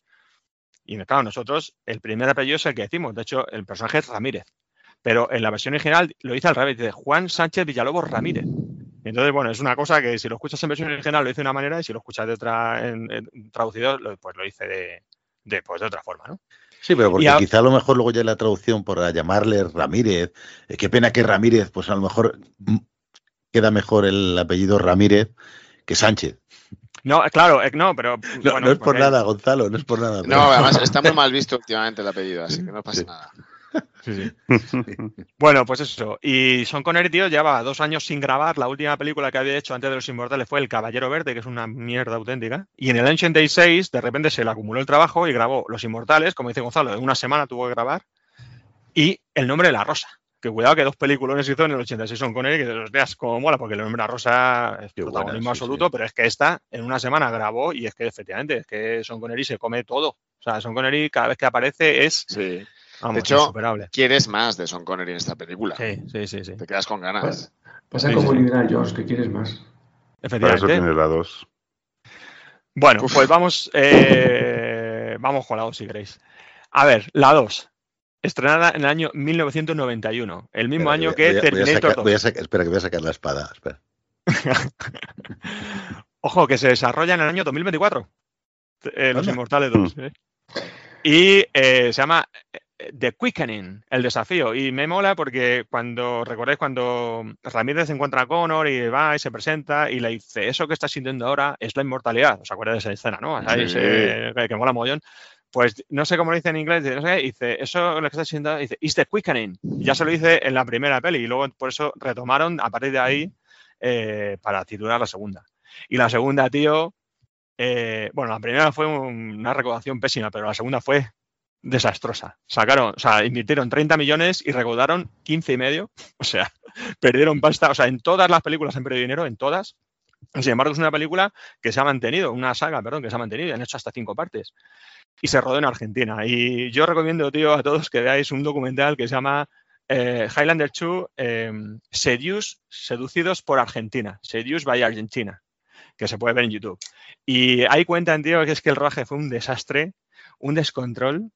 Y mola mogollón, tío. O sea, es recomendable 100%. eh, tenéis que verlo, todos los que nos escuchéis. Y decían, no, es que fuimos a Argentina y allí decían, es que el gramo de cocaína valía 4 dólares. Y lo dicen en el documental. Y dices, pero bueno. Pero ahí, o sea, o sea, o sea, estaban, además decían, y el brick. Era otra época. Claro, dice, el brick 150, el brick que no sé qué será. Un kilo o medio kilo, no sé. O sea, y entonces se Ladrillo, dedican ahí. un ladrillo. es un ladrillo. Sí, claro, ladrillo que lo que pese.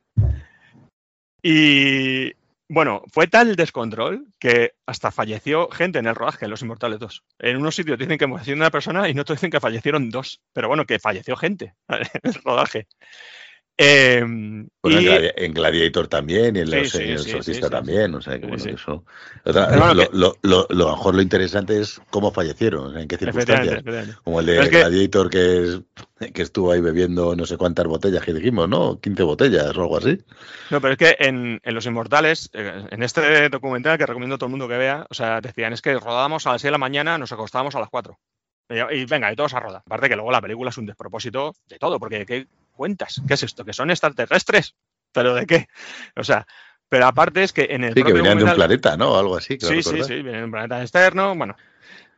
Pero es que aparte, ellos mismos en el documental hablan de lo que, de la fiesta que se pegaron en el rodaje, que fue una cosa incontrolada. E ¿Y ¿Quién, incontrolable. quién es el director de la segunda? Russell Mulcahy también, el También propio mismo. Sí, sí, sí. Y entonces el tío, eh, bueno, no le gustó nada cómo quedó. Eh, bueno, No me perdón, extraña. pues, claro. No, pero el tío se, se quitó, o sea, cuando hice- Se o quitó sea, la vida. fíjate el descontrol que fue que el director no sabía cómo lo iban a editar. Entonces se le hizo su película, tal, y cuando hicieron el pase antes del estreno, el tío la vio y a los 15 minutos dijo, esto es una buena mierda, y se fue. Y quiso quitar su nombre de los, de los títulos de crédito. Y, dijeron, no, y se quiso llamar Alan Smith, o sea, ¿te acuerdas, Gonzalo, de Dune? Que Sí, dijo, sí. no, no, me- o sea, no, no quiero No perder quiero- los créditos. Y entonces, bueno, ya, pues ya, tú eres el director. Y luego hay una versión extendida, se llama Renegade Version, que yo la he visto. Para y tampoco- masoquistas. y tampoco mejora mucho. O sea, que tampoco, Russell, no te mosques, que era una mierda. Era una mierda. Lo siento, no, no te pongas digno, que es una, es una, esto no hay por dónde cogerlo. Y por cierto, le costó 30 millones y 3 se lo llevó Son Connery. ¿eh? Eh, Pero, pero, pero, pero una pregunta. Eh, ¿Nos puedes hacer una sinopsis de qué iba? sí, pues que las- los temas de moda del 91. Se ha jodido la capa de ozono. Entonces, eh, Conner, como ha conseguido el conocimiento absoluto, pues es un científico de la hostia que ha conseguido crear un escudo planetario para rodear a la Tierra de las radiaciones de ozono. Sí, Entonces, eso acuerdo, al principio funciona, pero luego no funciona, porque claro, no, o sea, Claro, y claro. se extiende la pobreza, todo, o sea, to- o sea, es, una, es una locura. Entonces, todo, todo el planeta se va a la ruina. Gracias a Conner, que tiene el conocimiento absoluto. dice, pero bueno, pero bueno, pero bueno. bueno. Y, entonces dices, joder. Y Qué desastre, ya empieza siendo un ya, desastre. empieza ¿eh? así. eh, Dices, bueno, ¿qué, qué me estás contando? Entonces, de repente hay un flashback, como en la primera. De hecho, la primera empieza en la lucha libre y aquí empieza en la ópera, ¿no? Y sale con él ahí de viejo, envejecido. Entonces está que se ha dormido en la ópera. Entonces tiene ahí, cuando está viendo la ópera, de repente tiene un flashback de cuando él estaba en su planeta. Y es que ellos tenían una. venían en un planeta muy lejano donde había una revolución y entonces los había un líder que los que, lo- que- que lo- que los detiene que se llama Katana que es Michael Ironside Katana y entonces eh, tienen como como castigo irse a otro planeta y ahí batirse entre ellos como un castigo hasta que se corte la cabeza es una Es una, cosa trama, que no es una trama muy compleja. ¿eh? muy compleja Pero Entonces, además, claro. es, es que además te lo explican todo. Y está todo también explicado, de hecho, que es una, una película que podría subsistir sin la primera parte. Podría ser una Sí. película aislada sin, bueno sin siendo una una mierda continuación de. Siendo una mierda, claro. una Además, mierda es, es una putada porque sí que tiene elementos que. Ahora que has dicho que te moló mucho al principio, a mí hay una escena del principio que me. Bueno, la primera escena de la película, que es cuando aparece eh, en primer plano la ópera, Mm. que mola un huevo porque es un guiño cojonudo. No sé si te has fijado que la- las letras de la ópera están en rojo, como el Mm. cartel, o sea, como el letrero de Silver Cap, y la ópera y y está sobre un tejadillo que es una vidriada de cristal, con los cristales también con un reflejo azul, también emulando a, a la vidriera o a los cristales de- del edificio que tienen también un fuerte color azul. Y vamos, a mí me moló mucho ese, ese comienzo, pues luego, luego se va derrumbando sola la película. Claro, entonces al final Katana regresa, pues viene a la Tierra para matar a Conner. es orden- Entonces en un momento dado Conner tiene, bueno, rejuvenece porque mata a dos pibes que lo intentan matar. Es que es una cosa que no se puede ni contar. Y, y entonces él pide ayuda a Ramírez y grita ¡Ramírez! Y vuelve Ramírez, resucita también Son Connery y aparece. Y las escenas absurdas, como por ejemplo la, de, la del metro, escenas totalmente absurdas, que dices, Todo, esto todo. hay- hay que- que No se aguanta, es una película Es, que no se es ver joven, pero mal hecho. Sí, sí, sí, efectivamente, efectivamente. Qué pena, En porque fin. con, con- con la historia, porque fijaros que de, de la primera hemos estado hablando que la historia es brutal. Sí. Y, y de una historia tan brutal, pa- pasar a esto es como. ¿En Nah. serio, tío? Joder. Pero Sí, tiene su sentido. No tiene ningún sentido. O sea, ¿cómo se os ha ocurrido esto, coño?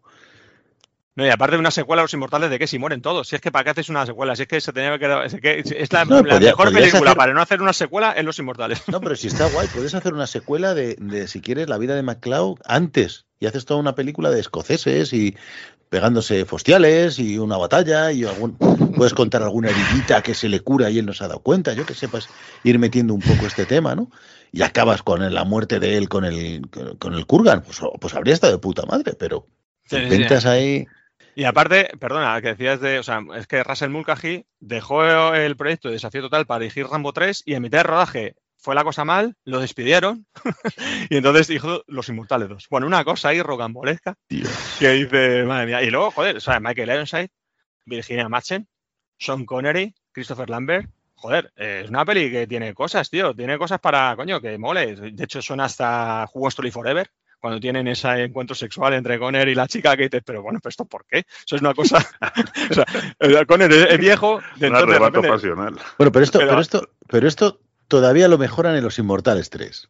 Sí, sí, no, pero es que aquí, tío, cuando Conner rejuvenece porque mata a dos inmortales que son dos mierdas y entonces les corta la cabeza, entonces rejuvenece, se vuelve otra vez joven, de repente ve a la chica y dice, eh, y ahí cogen los dos y se ponen en un callejón mal hecho y dice, pero ¿esto de qué? Pero eh, no, o Porque sea, tendría, tendría toques como nueve semanas y media. He dicho, vamos al callejón. eh, Pero, sí, sí, pero por favor, por favor, mejóramelo con Los Inmortales 3.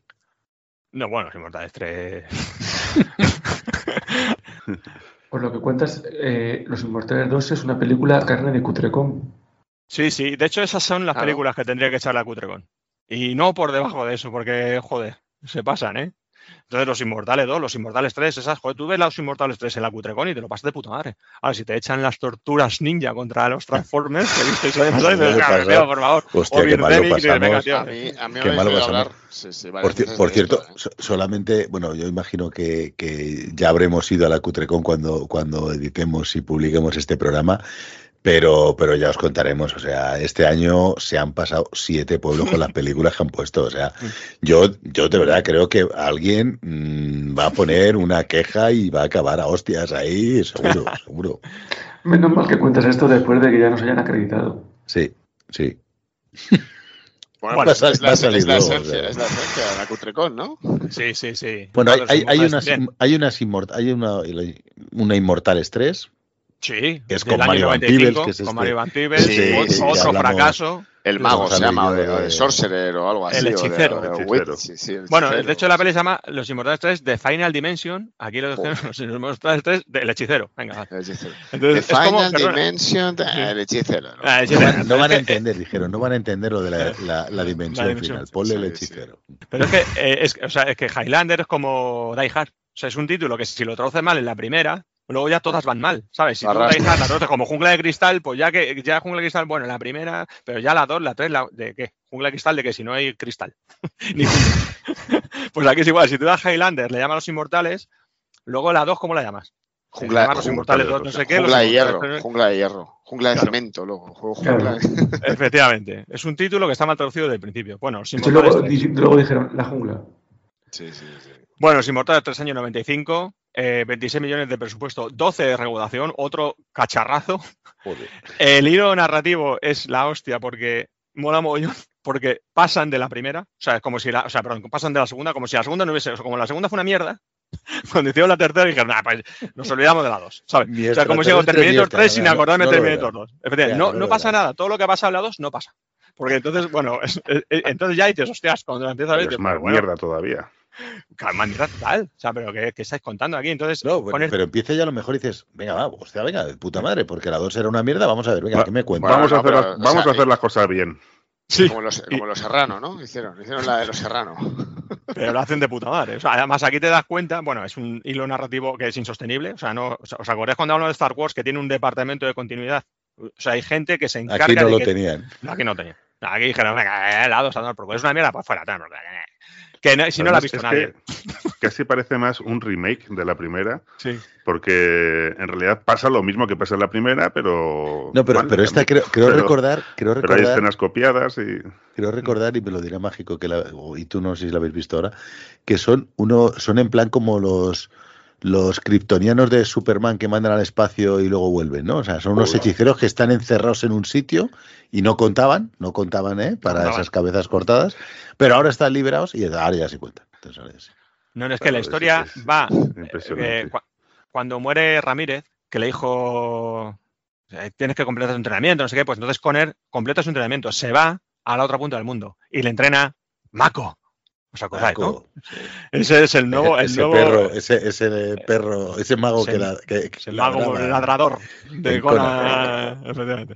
Pues Vale. le entrena a Mako. Y entonces le enseña unos cuantos trucos. Y cuando está en el entrenamiento, hay unos inmortales que habían estado enterrados, o no sé qué pollas, que habían estado hibernados, y es Mario Vampiros con otros dos. Entonces esos no cuentan. O sea, ya el Kurgan, o sea, es como le estás quitando todo el peso al Kurgan. O sea, Conner se ha ido, ha vuelto, ha matado al Kurgan, y después de matar al Kurgan, ha venido este de no sé dónde, y dice, venga. De hecho, Conner Pero- tiene un hijo. Que sale aquí en Los Inmortales 3. Con Erin. con Erin, que lo tuvo con eh, Brenda. Una cosa, tío, es un despropósito. Es una película que dices, tío, por favor. Pero es- esto que dices de cambiar mm, temas ocurre, por ejemplo, con Batman, porque el Joker como muere. Hay como muchas versiones, o sea que es coherente Mm. con muchas sagas. Sí, sí. Que les da igual, Lo que vamos. pasa es que el Joker es una cosa de cómic, que al final los personajes de cómic nunca mueren, ¿sabes? Es una cosa que continúa, pero aquí, joder, se has contado un principio y un final, el premio final, el conocimiento, joder, que es una historia intermedia, que es una, una mierda. En el año 2000 hicieron la 4, que se llama Endgame, ¿eh? para los amantes de... Se llama así. Highlander juego 4 End- conocido. Endgame, el juego final, año 2000, de Miramax, Sí. con los... yo me, con los yo me acuerdo de, de verlo en los, los carteles de los, vamos, de los autobuses y todo esto. Y decir, puf, no sé si verla o no verla. No, hiciste bien. Esta, o sea, Los Inmortales 2 he dicho que la podéis ver como curiosidad, estas no las veáis. Eh, Miramax, la productora, los Weinstein, ahí, metiendo pasta. 25 de presupuesto, 15 de recaudación, otro, de- o sea, otro descalabro. Y ya aquí, os acordáis que tiene una serie que el prota era el primo, Duncan MacLeod, que en la película original le llaman Dougal. Y si lo veis en versión original lo, lo- lo comprobaréis. Pero creo que nada, Dougal, nada, le llamamos Duncan. Es como, venga, Pero- traducimos, venga, Sí, pero yo, yo tenía, de verdad que yo pensaba, ojo, me sonaba muchísimo que era como un, un primo, pero que había nacido tiempo después, no era ese. No, es, es- es el mismo personaje. Pasa que encarnado por otro actor que, que es Sí, otra sí. cosa. Entonces, bueno, es el mismo personaje. Eh, bueno, y aquí, bueno, te cuenta la historia de Conner y otra vez se retrota y mola mucho porque sale Heather, otra vez, eso sí mola, y sale Rachel, sale la, la misma actriz de Los Inmortales 1, bueno, mucho, bueno, mola mucho, estoy hablando entre comillas, no molar, no mola nada, pero bueno, eh, retoman ahí los reúnen. mismos personajes. Sí, los reúnen. Y entonces, bueno, pues te puede hacer medio gracia. Pero nada. Eh, y me gustó el otro día cuando la veía que, ¿os acordáis de Rogue One? Este personaje ese que es un Jedi ciego, que es un Sí, chino, un asiático, pues este sale aquí en Los Inmortales 4 de coño, donde ve, digo, hostia, este tío, pues ese Pero se le ve chaval, ¿no? Sí, sí. Sí, pero bueno, que, que se le ve. Y sale el mismo pibe. Y es una película que está basada en la serie que hicieron. Entonces salen los mismos personajes de la serie. Bueno. Y ya dijeron, bueno, pues como esta nos ha, ido, nos ha ido mal, porque hemos invertido 25, hemos regalado 15, hacemos los inmortales 5. A El ver si la mejoramos ya. sí. The Source, el origen, año 2007, 13 millones de inversión, 200.000 de recaudación. Madre mía. O sea, dices, Pero esto, esto tiene que haber una trama detrás. O sea, Claro, alguien, se ha, tío. alguien se ha llevado una pasta. Sí, no puede ser, no puede ser. Y esta, lo que os decía antes, esta, se estrenó como el inicio de una nueva trilogía. Eh, se estrenó solo en Rusia en cines. En Eh, Rusia. en Rusia, nada más. Fue un fracaso. Dijeron, nada, directo al DVD. Pero esto es por el Kurgan. Esto es por el Kurgan. Y bueno, se gastaron de los 13 millones, lo máximo que se gastaron, la máxima inversión fue en comprar los derechos de los temas de Queen de la 1 para ponerlos aquí. E hicieron versiones. Y hacen una versión de Princess of the Universe que la escuchas y dices, hostia, no, no, por favor, o sea, no, no, o sea, no, no, no, no, no, no, o sea, no pongáis esto. O sea, es que ya lo- la, la peli es una mierda, es una cosa como entre Crepúsculo, una serie de las de la tarde, las pelis de Underworld, el malo es un que parece un orco, o, qué sé, tío, parece como del Warcraft, una peli de, de- de terror adolescente, tío, es que es patético. Y se suponía que esto iba Pero a esta ser... es, es también con un MacLeod. ¿Esta es Duncan Sí, también? sí, o? claro, es Duncan ya. O sea, eh, es que en la 4, bueno, en la 4 eh, Murió- muere murió. Conner. Muere ¿Cómo? Conner. Muere. Le corta la cabeza a su propio primo, Duncan, le corta la cabeza. ¿Pero ¿Qué es esto? ¿Sí? ¿Eh? Os jodéis por no haberla visto, sí. ¿Qué es esto? Y entonces aquí ahora Duncan tiene el poder acumulado de los dos. Y ya es súper inmortal. Y, y tú, como experto mágico de los inmortales, eh, ¿cómo sería los inmortales 6? ¿Qué nombre tendría y de qué iría? No, hombre, ya no sé. La mierda Ya, absoluta. No se puede, no Yo se puede hacer nada. no se puede- hay que intentar borrar todas y dejarnos con la uno y ya está. Así que nada, todo esto es lo que quería contaros, chicos. Bueno, me ha encantado, ¿eh? me ha encantado el tema de las, de las secuelas, porque ya digo que yo, yo la 1 la he visto, la 2 la he visto, la 3, que sí me acuerdo de Mario Van Peebles verla, pero la 4 y la 5 no la he visto. Y eso que, que sí recuerdo, no recuerdo la serie en sí, pero sí recuerdo haberla visto en su, en su día. De hecho, creo que no estaba mal. Mm, Pues nada, no sé si queréis aportar algo más sobre alguna de las, de las secuelas. No, no me saques ninguna más, mágico, por favor. Bueno, pues vamos a hacer un, un descansito. Venga, vamos a hacer un descansito y volvemos enseguida.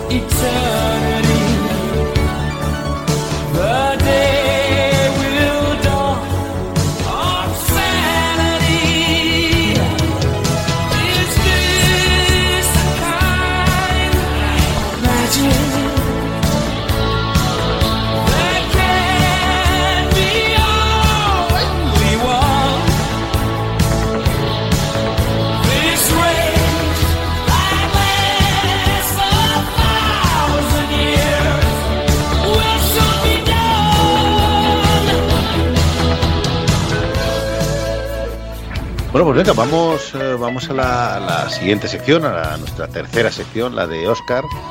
eh, que bueno, pues que vamos a ver eh, qué tipo de análisis nos puede hacer nuestro, nuestro corresponsal de, de esta Los Inmortales.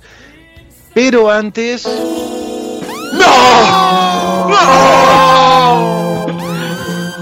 Sí, cada día que pasa soy más. ¡El traspiés del seto! No. Bueno, escuchadme, vamos a ver. Vosotros, ah, como, como bien ha comentado Mágico, se han hecho un montón de películas y una serie derivada de estas películas. Bueno, pues a mí esto me ha recordado que efectivamente hay muchas películas que luego se han convertido en serie. Os iba a decir ciertas películas y me gustaría que me dijerais vosotros si efectivamente se ha hecho serie de esta película. El equipo. ¿vale?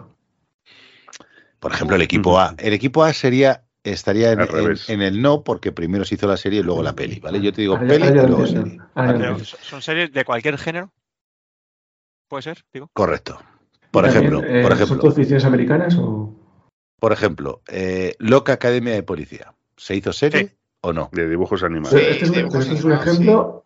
Correcto. Serie de animación. Esto era para que lo viese Vale, eh, vale. mágico, que yo creo que se refería a esto, ¿no? Se te organiza un poco porque estamos descontrolados. Voy a silenciar al que, al que, al que conteste mal, lo silencio. Venga, Corto, le corto la lengua. venga, otra película, a ver si se hizo serie o no. Depredador. No. No.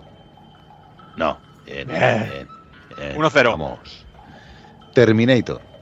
Sí. Sí. Sí. Sí, es verdad. Uy, qué sí. más malos todo. Las, crónica- las crónicas de Sarah Connor. Sí, es que no, no te las has currado, ¿eh? No, no. Los Goonies.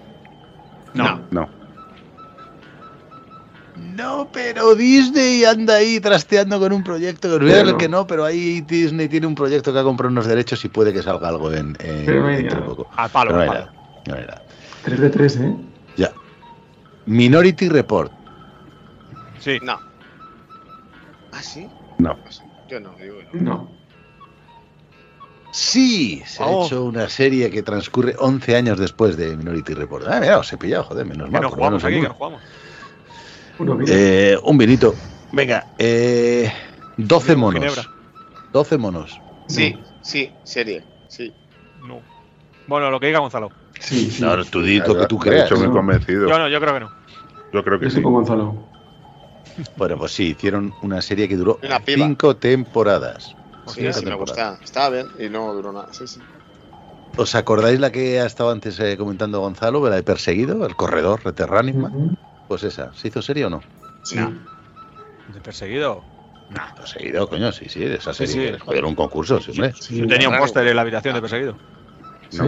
De eso sé. No, no se ha ido. ¿Pero que estás Ya. llevando recuento o no? Sí, The Witcher. Sí. Sí. Sí. Henry Cavill. Mm, Pero eso no sabía que era una peli, ¿eh? Pues no, no hay peli, es solo una serie. Claro, claro, Es claro. Serie, y serie de dibujos. tal. Sí, sí, sí. Nos, ha, nos ha avisado que a lo mejor puede ocurrir esto. Es un traspié dentro de Lo he avisado, lo he avisado. Sí. El, el exorcista. Sí. Sí, Sí, la cancelaron. sí. La cancelaron, se lo dijimos en la, además en la grabación. Sí, una mierda de, de traspiés. me la Ya ves. ¿eh? Bueno, hay veces que me salen mal. Pero Y finalmente- dejarnos en ridículo, ¿eh? Es el peor Buffy, traspié de la historia. Buffy cazavampiros. Sí. Hostia, es la peli mm, mm, top de Cabeza Cutrecon de de este año. cartel de la Cutrecon, efectivamente, efectivamente. Que en la breve tendréis nuestro programa allí, ¿eh? De la Cutrecon. bueno, pues nada, pues un desastre de, de traspiés. No sé, no sé por qué me ha salido tan mal. Tenía que Como haberlo debería, de puesto ser, más como debería de ser con nuestras expertises de cine. Sí, total. Pero para este, se te has quedado solo, matándonos al principio. Sí, fíjate, está chorrada. Bueno, mm, Oscar, pues arre- arréglalo tú, arréglalo tú en tu Bueno. sección. Bueno, pues lo que he dicho al principio, de verdad, no tengo nada que decir. Es una canción de Fito esa. Sí. Bueno, mm, si recordáis, en la temporada anterior, pues que no es cosa mía, sino que es cosa de, de nuestro director de contenidos. Pues salía una y otra vez de manera recurrente nuestro querido Jodorowsky. Y en esta temporada, pues hemos pasado de Jodorowsky y estamos con el asunto de la masonería. Entonces recordemos que nuestro, bueno, pues nuestro departamento de contenidos eh, ha creado su propia trilogía masónica, que está compuesta pues por, por el exorcista, Ice Sat, y ahora pues por los inmortales. Perdona, y los tres programas seguidos. Y los- sí, sí. A mí, bueno, me dan miedo estas cosas, pero bueno, yo soy un asalariado y hago lo que me dicen. No, es que este podcast pertenece a la familia. ¿Cómo se llamaba? Rothschild. Es que no quiero decir su nombre. No, no. No, no se puede. Bueno, pues mm, así que vamos a intentar eh, explicar algunos símbolos masónicos, y esto ya no son teorías, sino que son símbolos masónicos, bueno, pues que aparecen y que son identificables dentro de la película, que ya Mágico, por ejemplo, ha hecho pues alusión al de, al de la sabiduría. Y yo hay cosas que siempre me he preguntado con los inmortales. Y el, primero de ellos es, eh, bueno, ¿por qué Son Connery y por qué Queen eh, aceptan al final pues el, el proyecto. Ya hemos hablado un poco de esto, ¿no? Pues, pero mm, recordemos, y yo aquí voy a recurrir un poco a Mágico, eh, que, porque la película es de la Canon. No, exactamente. O sea, la Canon la distribuyó, pero es, eh, no, no, no, no, son los que lo producen. Pero la distribución fue de Canon Film, sí. Pero la- ¿qué, qué es la Canon? Porque no, no- no es Columbia Picture, no es Universal, sí. no es... O sea, Sí, pero tampoco es Canon, ¿eh? Pero bueno, no es Canon Canon producida por ella, no es, no es Desaparición Combate. Claro, pero es un poco lo que hablamos al principio, ¿no? De si era una película pensada pues, para competir de igual a igual con esas películas del año 86 o, o, bueno, destinada a una serie B que luego acaba, que es lo típico de las películas de serie B, ¿no? Que luego acaban en, en los videoclubs.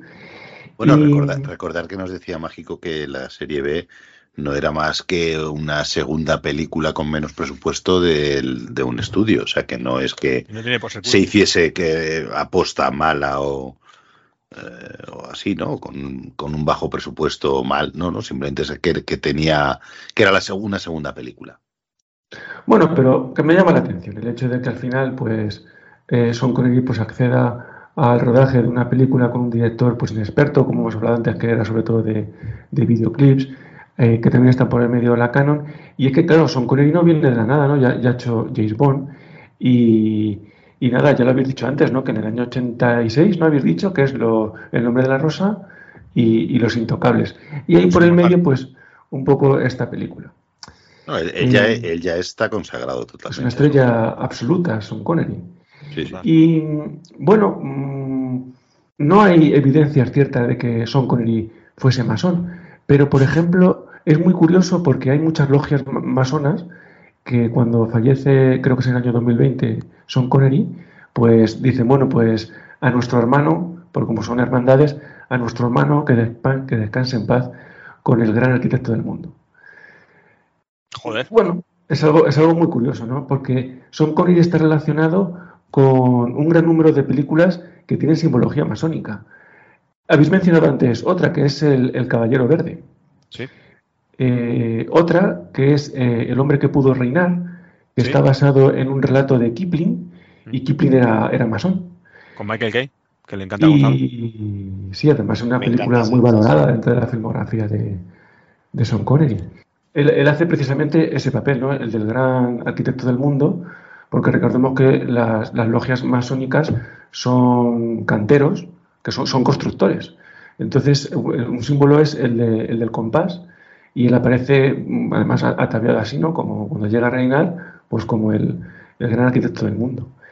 Y luego, eh, eh, por ejemplo, porque el mundo caballeresco, que ahora hablaremos, eh, es también muy recurrente dentro de- del mundo de los masones. Y es que ha hecho muchas películas relacionadas con el tema Son Connery, por ejemplo, El primer caballero, si recordáis con, Richard Gere. con Richard Gere, sí. Mm.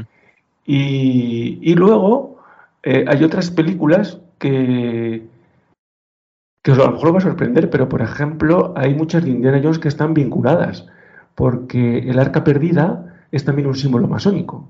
De hecho, dentro de algunas logias, pues porque en el arca perdida pues están las tablas, las leyes de Moisés, está un- una vara de madera de Aarón, bueno. Y suelen ser como dentro de sus grados, algunos de los altos grados suelen llevar a lo mejor como, como algo que les distingue, como elemento distintivo, este tipo de... Y luego, por ejemplo, la última cruzada, que es donde él sale, eh, ahora lo, ve- lo veremos cuando hablemos de los inmortales. Eh, los templarios también están vinculados con los, con los masones. Y, curiosamente, lo habéis hablado antes con esa película que yo voy a ver después de tu comentario mágico de los Inmortales 2, que también tiene que ver con el mundo extraterrestre.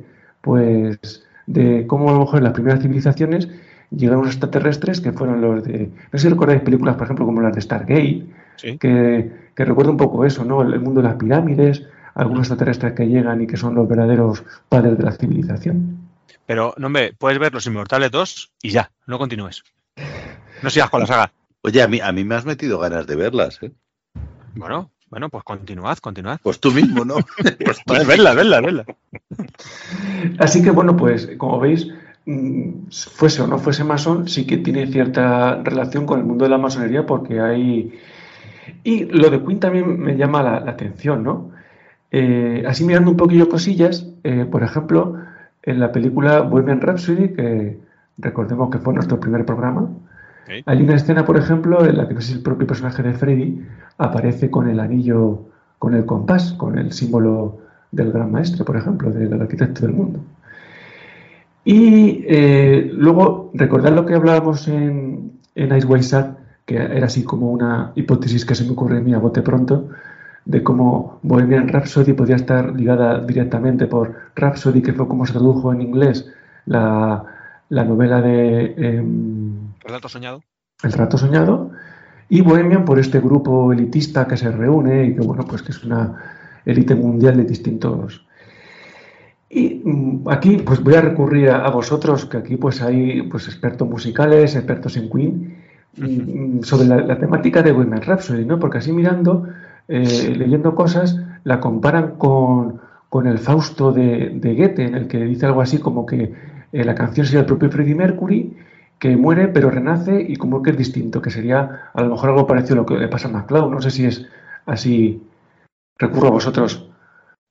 No sé. O sea, Es una letra- yo creo que es una letra, es una letra rock. Sí, pero bueno. Tampoco. O sea, es Yo una que letra rock. Eh, así, circunstancial.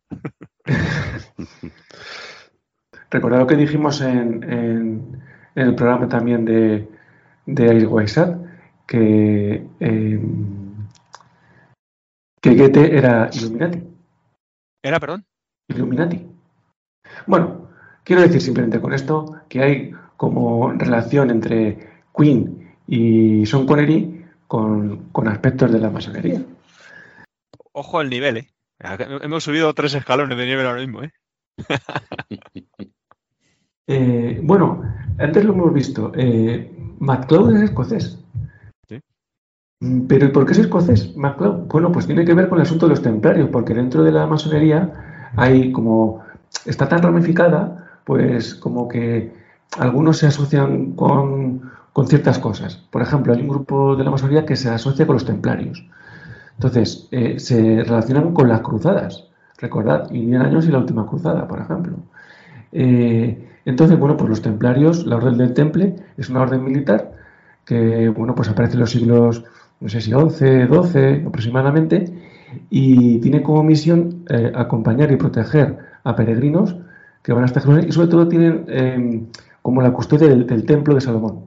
El templo de Salomón, pues es el templo de- del saber, que de nuevo está eh, este gusto por la sabiduría como el del renacer a la nueva vida.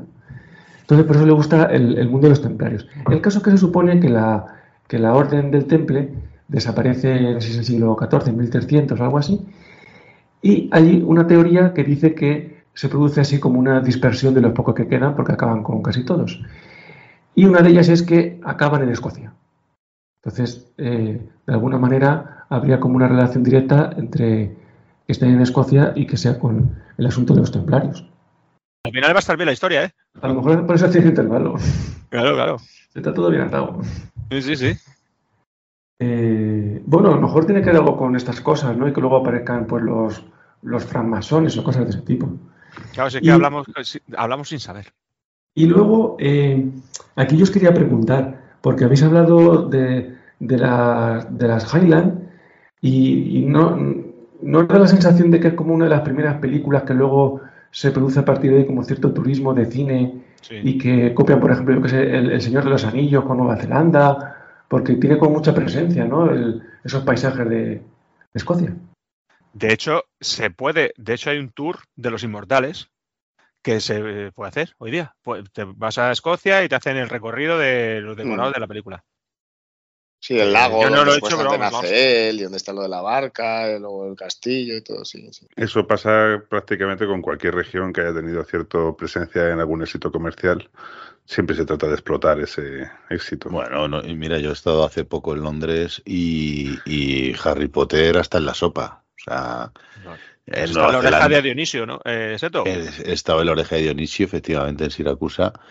Y, y bueno, que ahí efectivamente rodaron Indiana Jones 5, pero, pero luego también, por ejemplo, en Nueva Zelanda te vas a, vamos, los decorados del Señor de los Anillos, igual, eh, un tour brutal. Hay que explotar, hay que explotarlo a toda costa. Antes decís que los Silver Cup eran eh, ese escenario real, parece que sí que graban en muchos escenarios reales, porque no solamente es el castillo es lo que todavía queda en pie, ¿no? De, de la película. Todo, todo, o sea, todo, los inmortales es todo, todo, o sea, Central Park, O- o- otra de las preguntas que siempre he tenido yo con los inmortales es por qué espadas. Entonces, bueno, pues eh, Pueden ser hachas, ¿no? ra- rastreando un poco el asunto este de la simbología masónica, la espada también es un, es un símbolo masón. Entonces, pues tiene que ver con el gusto este de los, del mundo de los caballeros, los templarios, pues tiene que ver como son eh, logias y grupos y hermandades como muy jerarquizadas, en las que hay distintos grados, pues una manera como de distinguirse es con la espada, pues igual que yo que sé, el, caballero es el que lleva a caballo y distingue el privilegiado del no privilegiado, pues una manera de distinguirse frente a otros. De hecho, hay en algunos casos en los que las reuniones de las logias ellos van con, con sus propias espadas, o sea que es, es, algo, es algo recurrente. Y como curiosidad, el director de la película, que bueno, eh, Los Inmortales es, es- es su gran película, Sí. y tiene luego un documental sobre Errol Flynn, que al final, ¿qué, qué mejor espadachín hay en la historia del cine que Errol Flynn, ¿no? Bueno, yo voy a decir aquí un pequeño apunte. eh, para los expertos en la saga, en Los Inmortales 2, toda esta cosa se cae abajo porque cuando están en el planeta extraterrestre, luchan con espadas y metralletas. Que dices, pero qué mierda de guerra es esta. ¿En serio? sí, sí. como, ¿Para, qué vais- para qué vais con la espada? ¿Pero qué coño Pero hacéis una con espada puedes parar metralletas? las balas. sí, sí, sí. Como Luke. Bueno, a lo mejor en ese planeta no eran inmortales, ¿no? Sí. No, No, no, no era. Pero qué casualidad, ¿no? Que en Star Wars sean espadas también. ¿No será también un símbolo de este tipo? Porque a mí al final el Kurgan me parece al emperador. Y es como la lucha entre el bien y el mal, porque si, si gana el emperador es igual que si gana el Kurgan, ¿no? Es como un poco siempre la misma referencia. Y otra de las El preguntas... Kurgan es más terrible, ¿eh? Además que Eh, el el Kurgan Kurgan- tiene cosas de Terminator también, porque el emperador es como más inalcanzable. Es un mal, efectivamente, el bien el contra el mal, pero es como un mal absoluto. El Kurgan le ves ahí en los callejones, que dices, joder, los callejones de Nueva York, macho, en los 80 no se podía ir. Porque te puedes encontrar el Kurgan, una tortuga ninja, o Sí, sí. yo qué sé, lo Bueno, que sea. el Kurgan, eh, bueno, el actor decía que, que él prefería, que él no le gustaba lo de ir de, de, de- de punky, que él quería haber ido vestido con, con bombín y con un bastón. Hostia, qué bueno. Sí, sí. Bueno, ya ves, Bueno, como Tim Linderman. No sé si recordáis eh, el, el hotelucho en el que se aloja el Kurgan. O sea, o, o eres el Kurgan o ahí no te ves Oye, en Rockefeller. ese hotel que... ¿Te gustó Candy? En el hostal ese guarro. El hostal guarro, sí, que además sale y tiene ahí un conflicto con el, el de recepción que le dice, oye tú, que, que no. Dice, ¿qué pasa, No me, no me vuelvas a dirigir la palabra. En Los Inmortales 3 hacen ahí una copia de este momento, que es una puta mierda. Pero igual que el Kurgan está con la chica y dice, pasa, preciosa, soy Sandy o soy no sé qué. Sí, pasa, preciosa. Pues aquí en Los Inmortales 3 igual. Van a un hostal, Mario Van Peebles, entonces eh, una chica que es una... Y le dice, toma, y le te da un condón. Y Ma- Y Mario Peebles coge y se lo come como si fuera un chicle. Y o sea, es el mejor momento de la película. ¿Qué, qué me, qué me está dando? Por cierto, nos hemos avisado que hay spoilers de las secuelas. Sí, cuidado. Secuelas, porque te deja secuelas. Me deja secuelas, a mí, a mí me deja secuelas. ¿eh? Sí, yo ese, ese tic que tienes mágico no te lo conocía. Otra, otra duda que he tenido siempre, ¿por, qué cortar la cabeza? ¿no? Porque podría decir, bueno, pues que su punto débil sea el talón de Aquiles. Bueno, pues buscando otra vez así simbología masónica, es que la cabeza es una eh, es- es- tiene mucha carga simbólica, que tiene que ver pues precisamente con eso, con la cuestión de la, de la sabiduría, de la transmisión del saber, del conocimiento.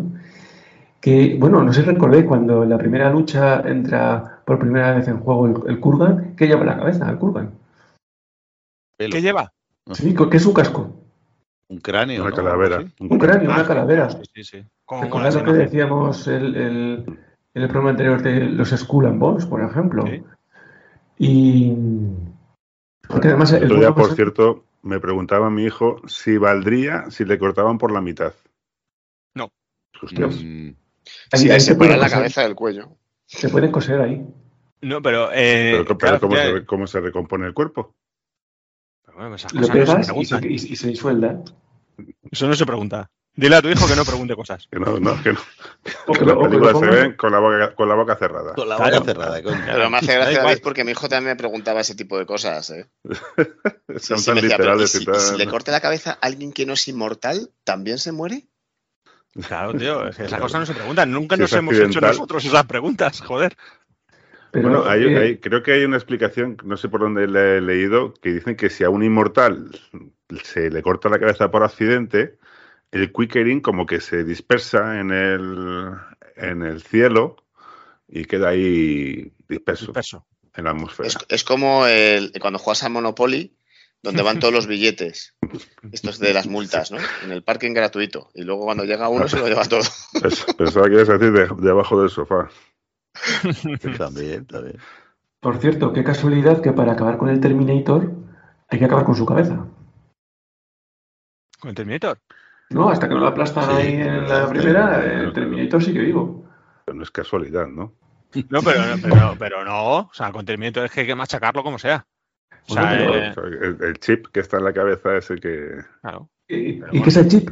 La sabiduría. El conocimiento del robot. Cuidado. Bueno, es que hay, hay, hay historias curiosas de cabezas, por cierto, porque, por ejemplo, eh, no se sabe dónde está la cabeza de- del filósofo Descartes, o qué pasó con su cráneo, o qué pasó, por ejemplo, con la cabeza de Goya. Y hay también teorías que tienen que ver, bueno, pues con este gusto macabro que hemos visto en el programa sobre la masonería, que, bueno, pues puede estar la cabeza en algún sitio. Bueno, si recordáis, señora Guaisa, decíamos que, pues, los del Skull and Bones habían entrado y habían profanado la tumba de Jerónimo y la tenían ahí en el sitio que llaman la tumba. Que por cierto, Kurgan es eh, un túmulo sepulcral en Rusia. Sí. Así hecho, que, y- y- perdona, y los Kurgan en realidad es una. ¿Cómo se dice? Una Una tribu. efectivamente, una tribu mongol. mo- Mongola. de Mongolia. De mongoles. que son, que, que, efectivamente, que son, que son, eh, que eran muy aguerridos y muy despiadados. O sea, no es un nombre inventado, es un nombre que lo han pillado de. por eso decía antes que la 5 es normal que, que- que pase en Rusia y que en Rusia tenga tanto éxito. No, la No me 5 no, acordé. es- no, la- la cinco no es normal nada. Pero qué casualidad, ¿de dónde viene el mal en el año 85, 86 de la película? ¿De dónde El viene el mal? De sitio que Rusia. viene ahora. De Rusia viene el mal. ¿No? Sí, sí. Claro. Ojo, ojo, ojo, ojo, ojo, ojo, ojo, ojo. O sea, madre es mía. que, no, que tiene fallo, que es que fallo. O sea, es perfecta, Los No, no, Inmortales. fallo. Es perfecta. Lo que pasa es que desvía la atención, como decías tú, que hay cables que se ven. Son... No, pero yo, no- nunca, vi- atención. no- nunca he visto los cables, tío. Los inmortales. inmortales, sí. No sé qué decir de cables, yo no veo ningún cable, hombre. Sí, yo he visto. eh, Pero hay te una- figura- hay un par de escenas, hay una escena. Ahí cuando está que- el otro recibiendo los los- poderes en, en la batalla final. Yo los cables no los he visto, pero sí he visto al, al tío que empuja los bloques de piedra en la, en la torre durante la lucha. Ah, sí. Sí. Es que está- aquí estamos develando muchas cosas. Bueno, pero Justo cuando- ¿y cómo, lo vamos a hacer si no? Pues Justo claro, cuando el. Kurgan da, da un golpe de espada en la piedra que sale como una chispa roja muy fuerte, que es como una bengala, que dices, "Hostia, es una chispa roja. Pues en ese momento hay un movimiento también de piedras y se ve un tío ahí que ha empujado y, que se va a escon- a esconder. Pero es que O el Kurgan pega o la hostia para la derecha y la piedra cae para la izquierda. O sea, Había otro, ¿os habéis había otro inmortal ahí metido, estaban ayudando. Mm. Tenía, tenía Padawans.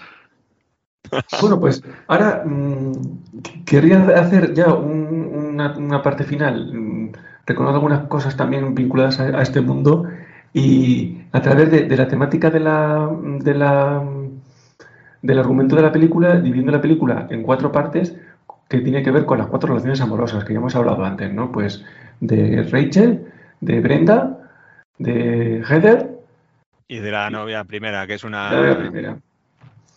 Entonces, eh, bueno, vamos a empezar por la primera, que es, eh, no sé si era novia o era mujer, no lo recuerdo. No, novia. No lo recuerdo, pero yo quería preguntar aquí, con la primera mujer, ¿ella está enamorada? ¿Él está enamorado de ella?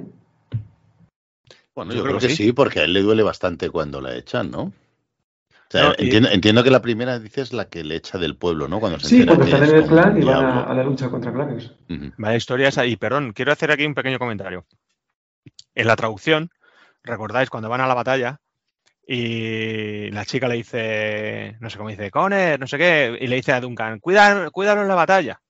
Y el otro dice, todo el clan Fraser no es capaz de derrotar a tu guerrero, algo así. Entonces el otro día, cuando estaba viendo en inglés, le dice la chica, devuélvemelo, devuélvemelo de una pieza.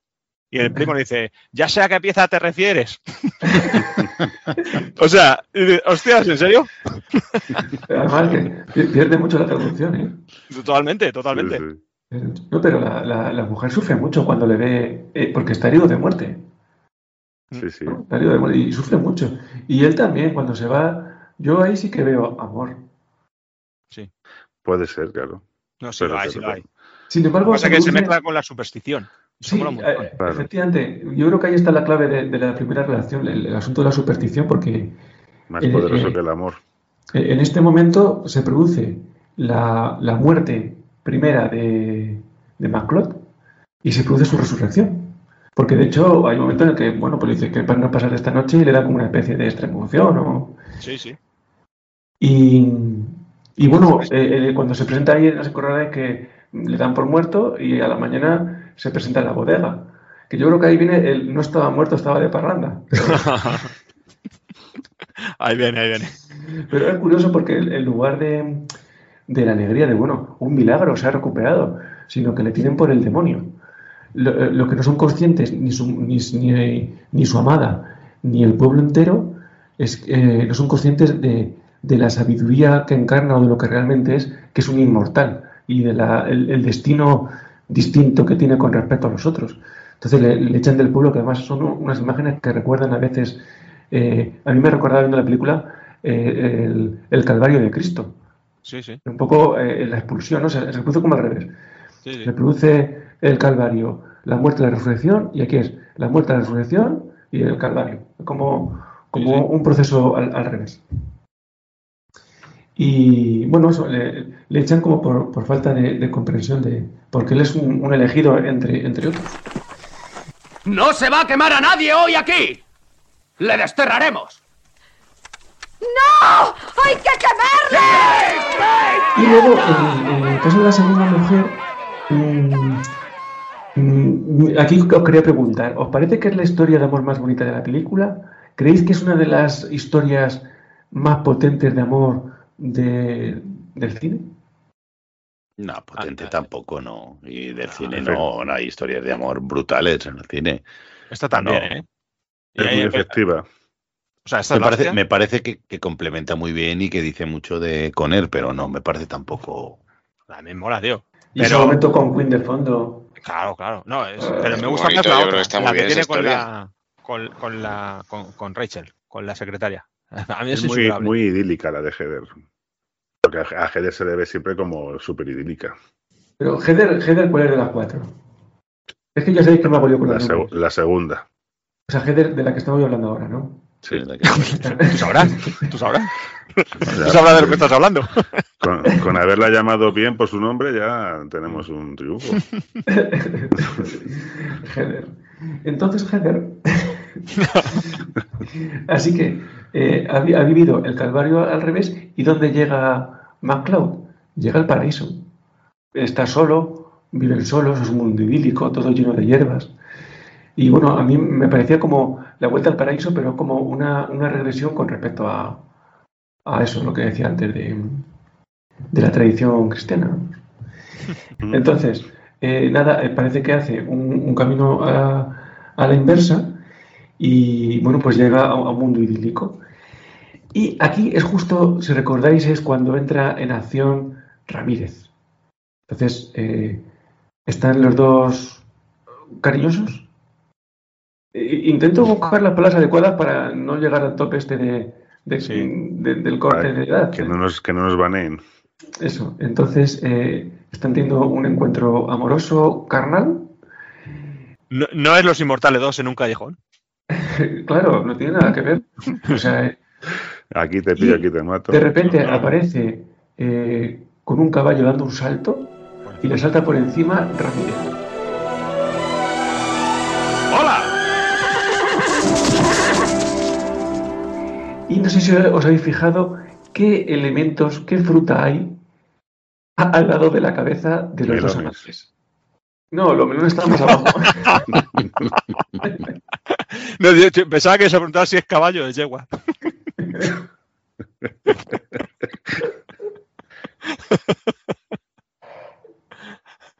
No, no, no, no he fijado la fruta, ¿no? Naranjas. Pues, ¡ay! Al palo. Uh, Hay, hay manzanas. Hay manzanas. Manzanas. Entonces, claro, si están en un mundo idílico, edénico, y aparece una manzana, yo, mm, yo me da por pensar en Adán y en Eva. Pero la manzana, no la han tocado la manzana, igual la manzana, no está tocada la manzana. Es decir, que no se ha mordido porque en el mundo que está en represión, lo que ya no hay es pecado. Porque ya es distinto. joder, joder. Es- sí, es que es así. es así. No, es que, cuidado, es que no, es que estamos hablando de los inmortales como si fuera una mierda, ¿no? Es que digo mal, no, no, perdona. ¿Has escuchado, hombre? Pero, pero ¿cómo, cómo Mike, después de hacer todo esto, te saca la voz?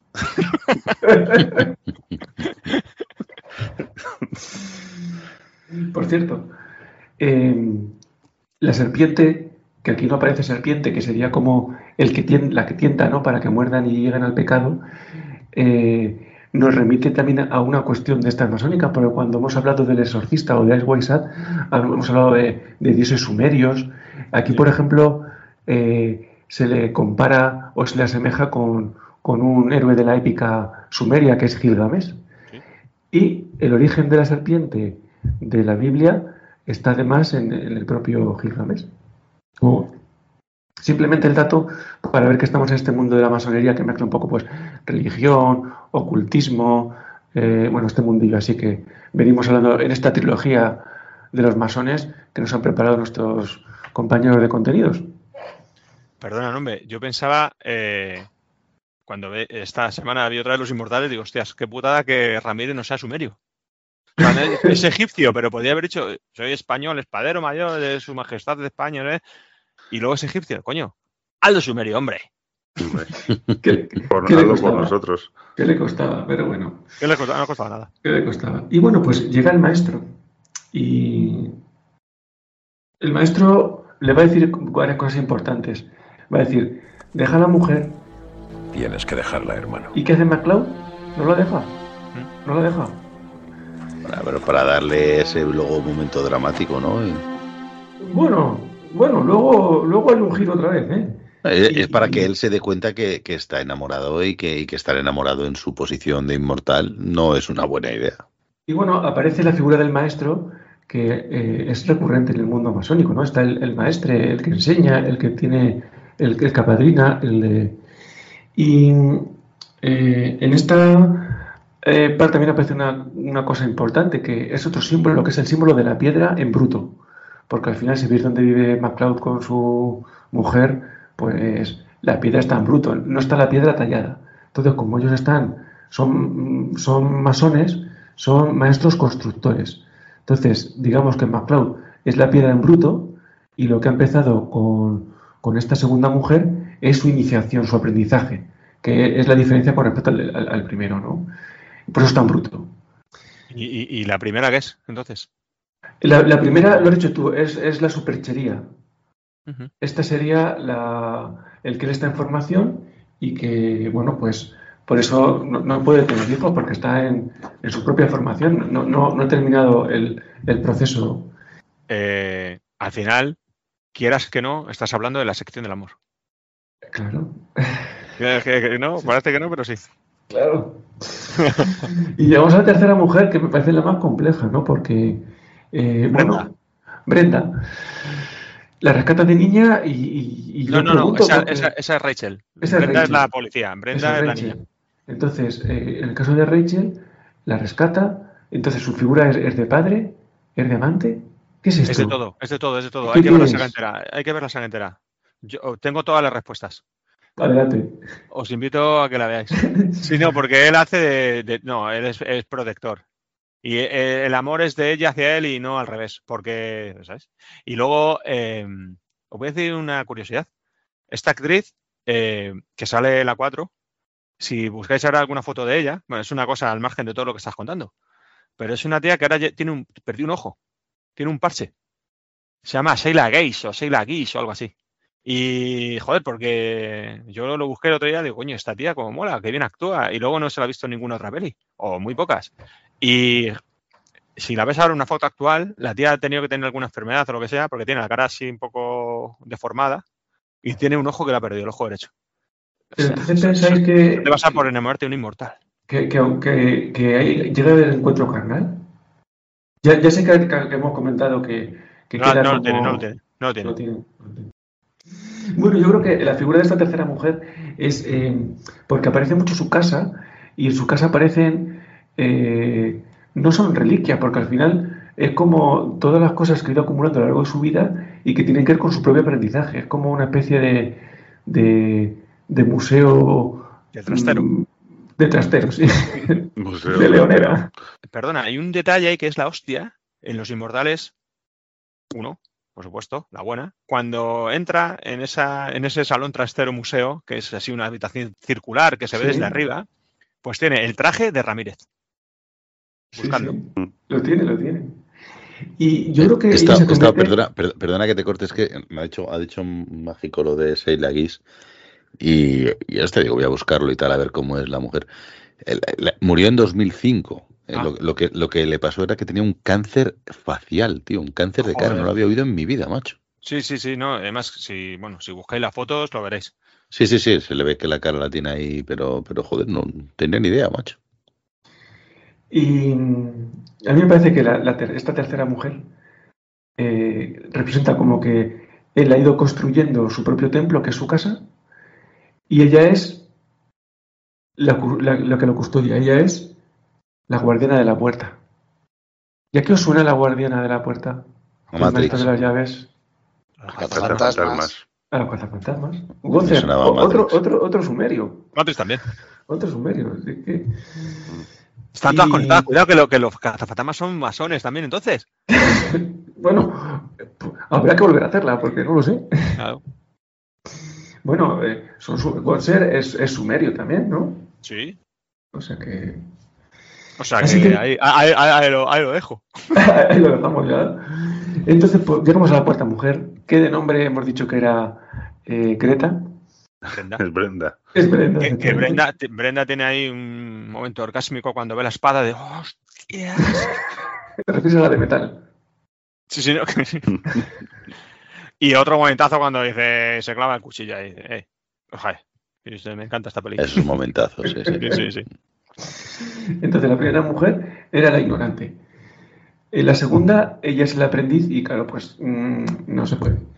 En la, en la tercera, él es el que hace de maestro padre y ella es la. tampoco. Claro. Y la cuarta, a diferencia de las demás, hay una cosa que la distingue porque eh, sí que eh, ha avanzado en asuntos de la sabiduría porque la visión que se tiene de ella es como es una experta en espadas. Parece que es la mayor experta mundial en espadas y de hecho su seguimiento a MacLeod no es por el caso en sí, sino por el interés de esa virutilla de espada que ha encontrado de, que era de Ramírez en la viga de hormigón y no le cuadra con sus estudios, ¿no? Y, y bueno, pues quiere saber un poco de espadas. Y bueno, Bueno, ¿quién un poco, es que la hostia, la tía es, una, la tía es la hostia. Sí, sí. Que por cierto es, ¿os acordáis de la peli de Agárralo como puedas? Que estaba basada en la, en la serie de Police Squad. Pues este, el policía de los inmortales, es, es el que era compañero de Leslie Nielsen en la serie Police Squad. Así que como ella sí que está ya como iniciada en la sabiduría, ella sí puede entender realmente cuál es el destino de Macron. Porque eh, el- lo que le dijo Ramírez al final no funciona cuando le dijo, no te enamores, en cuanto esto sal huyendo porque luego vas a sufrir. Eh, en realidad no es cierto porque en la, final, en la, en la batalla final con el Kurgan, el Kurgan está a punto de matarlo. Y no lo matan porque justo en ese momento interviene eh, Brenda. ¿Sí? Porque al final triunfa el amor. Porque en realidad, para que triunfe el bien, lo importante será el triunfo del amor entre MacLeod y esta cuarta mujer. Chan, chan, chan.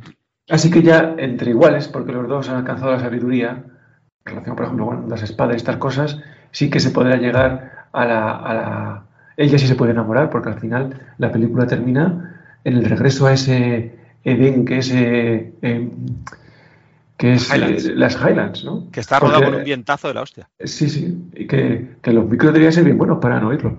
Así que él es el, el verdadero Highlander, ¿no? El, el- el dueño de la Highland.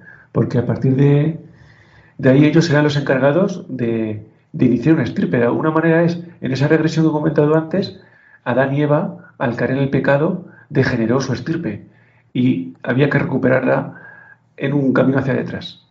Entonces, ese camino hacia atrás es a través de la sabiduría que lo encarnan ellos dos. Ellos dos sí podrán tener descendencia y serán, bueno, pues los que realmente puedan llevar a la humanidad a sus cotas más altas. Lo que no sabemos es qué pasará con el resto, pues que somos de esa estirpe degenerada que proviene de Adán y de Eva. Si te hubiese escuchado Russell, mal cají va a hacer la 2. Si hubiese escuchado el desván antes. A ver, es que mira que lo decimos. ¿Eh? Así que yo lo titulo como eh, el nuevo Adán. MacLeod es el nuevo Adán. Y Brenda Eva. Claro, Brenda Eva. De serie B, dicen. De serie B. bueno, pues, pues yo creo que lo podemos dejar aquí, Oscar. Yo creo que ya, después de haber dicho ya que, que MacLeod y Brenda son Adán y creo que ya no hay mucho más que aportar. Mm, vamos a hacer un último descanso. Venga, un último descansito y nos vamos con la última parte. El desván de Coriander es un programa de entretenimiento y diversión. Sus opiniones son solo suyas y puede gustarte o no, pero siempre podrás contactar con ellos a través de Facebook, Twitter y el correo electrónico. El desván de Coriander arroba gmail.com. Suscríbete en iVoox para recibir las notificaciones de los nuevos programas.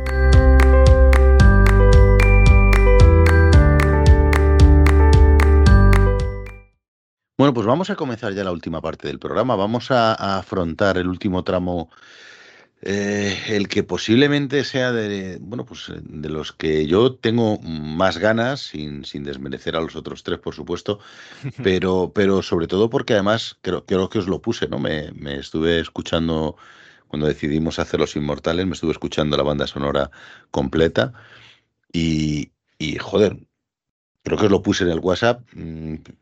Es la hostia, es espectacular la banda sonora. Aparte de los temas de Queen, que todos venimos a la cabeza, eh, "Ah, es que Queen es la hostia, sí. Eh, pero es que está también mm, la filarmónica y las, eh, las canciones instrumentales, y que son brutales. O sea, todas, todas, todas, todas son espectaculares. Eh, entonces, bueno, pues pues, dentro de lo, lo poquito que yo, que yo controlo de música, que es cero o nada, eh, pues claro, estoy deseando poder charlar ahora con, con David y que nos cuente un poquito eh, algo más, ¿no? De, de esta banda. Sonora. Pues, menuda presión de esta, de esta banda que ha hecho esta banda sonora. Bueno, pues efectivamente ya hemos comentado ¿no? que la banda sonora de Los Inmortales, Queen, pues bueno, está súper presente y bueno, de hecho, o sea, hay, hay quien dice incluso, o cuando te encuentras artículos en internet, que hablan sobre la banda sonora de, de Los Inmortales como banda- la banda sonora de, de Queen. Pero bueno, hay, hay algo más aparte de, de Queen que vamos a, a- a ir comentando ahora. Mucho la más. música de Queen eleva a la estratosfera la película, así como antes comentaba efectivamente este oyente que la banda sonora del Cuervo es una muy buena banda sonora. Bueno, él decía que la mejor, le podríamos haber cortado la cabeza también como se lo merece, se lo merece.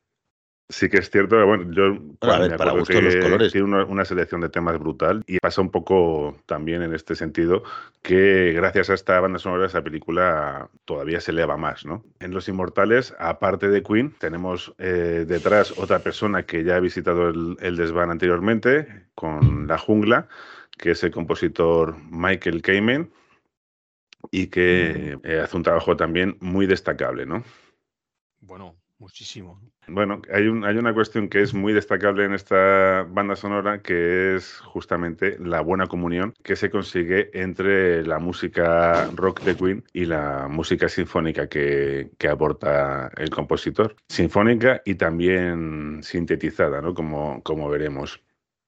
Y esto, pues, eh, pues no es casualidad, ¿no? Ya hablamos sobre Michael Kamen en su día, comentábamos que es un polifacético compositor que en sus inicios formó la banda de New York Rock and Roll Ensemble, que tocaban una fusión ya entre rock y música clásica. Kamen además ya antes de participar en, en Los Inmortales había trabajado con artistas de la talla de David Bowie, Eric Clapton, incluso con grupos como Pink Floyd. Él participa en los arreglos de- del disco de, de Wall. Posteriormente con Roger Waters en el disco, digo, perdón, en el concierto que Roger Waters dio en Berlín tras la caída del muro y tras la disolución del grupo, con el resto del grupo de Pink Floyd, eh, con David Gilmour y compañía, también tocó en, en varios conciertos con ellos. Es uno de los pocos artistas que ha conseguido colaborar con ambos después de su disolución. Con ambos gigantes. Sí. Teni- Teniendo en cuenta la, ruptura tan dramática que, sufrió el grupo.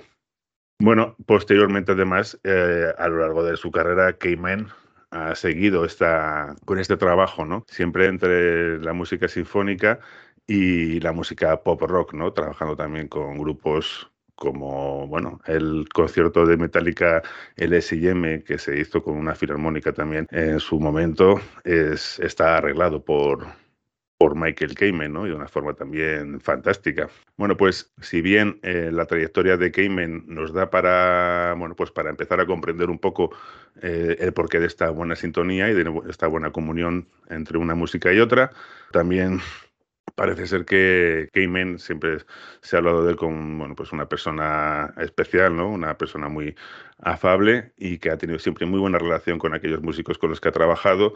Muestra de ello tenemos en, est- en esta película, en esta banda sonora, sabiendo que, que el tema Who Wants to Live Forever que compone Brian May, pues es arreglado para orquesta por Kamen y que incluso otro tema que es el One Year of Love que compuso Deacon también lo arregla Kamen para piano, que parece ser que está tocado también por, por Freddie Mercury y que luego enlaza muy bien con el tema principal de, de la banda sonora del tema de, principal de Cayman. Una- Una pregunta. En Joder. la- la- los temas de Cayman, eh, porque en la banda sonora están los de Queen, los de la Filarmónica de Praga. Filarmónica No. son los que interpretan, claro. No, no, hay un disco, hay un CD que se editó en su momento en los que la Filarmónica de Praga eh, interpreta para la ocasión, para grabar este disco, estos temas de Cayman. Pero Cayman utilizan en la Filarmónica, la, la Orquesta Filarmónica Nacional. En realidad no hay una edición oficial de esta banda sonora. No se hizo en su momento, parece ser que debido al poco éxito que tuvo la película, pues se decidió no, no editar la banda sonora y luego no se ha hecho posteriormente. Entonces lo que sí que hay son discos que se podrían denominar bootleg o, bueno, no oficiales, ediciones de temas extraídos probablemente de, los audios de la película o de los DVDs que fueron saliendo por parte de seguramente de aficionados que unos tienen peor calidad y otros, bueno, pues tienen una calidad aceptable. Y sí que hay un CD que se llama Final Dimension que recoge las, las bandas sonoras de las tres películas primeras, que ese sí que se considera como más oficial, pero ya te digo, aparte de esto, pues no, no hay nada oficial. Vale, vale, que son recopilatorios que han sido. o sea, uno Hay algunos que son interesantes, de hecho, pero bueno, ya te digo que la calidad muchas veces no, no está a la altura de lo que es una edición habitual.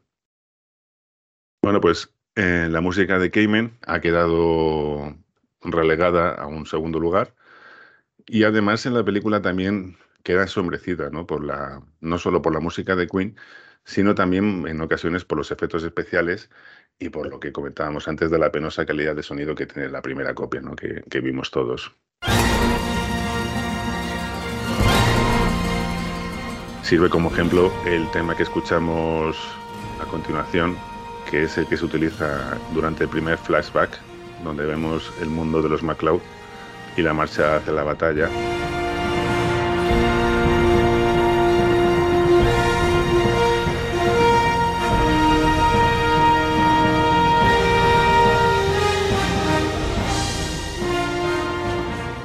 Bueno, pues el score de Cayman gira alrededor de un tema principal que funciona como leitmotiv para el protagonista eh, y sobre todo para su naturaleza inmortal.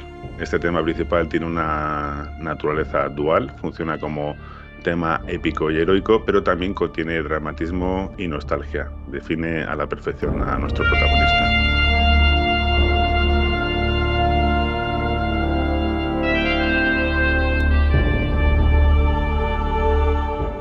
Comienza con un intervalo con un intervalo que yo creo que ya sabré reconocer, mis discípulos.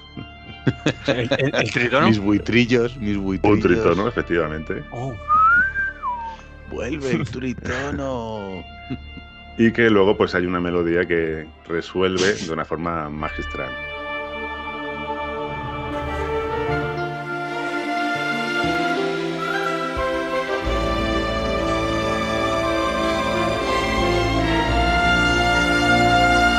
Bueno, son también muy características en este tema principal las cuerdas en un registro muy agudo, que es una de las señas de identidad de- del compositor de Michael Kamen.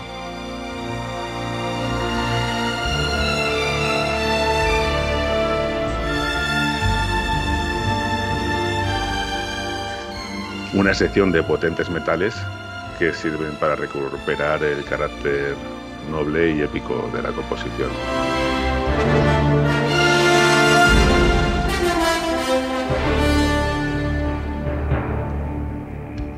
Lo escuchamos además también a lo largo de la película con diferentes instrumentaciones, dependiendo de lo que el guion va requiriendo en cada momento, desde una interpretación súper épica hasta la más íntima y romántica durante el encuentro que ya hemos comentado entre Brenda y Connor, una versión tocada a piano.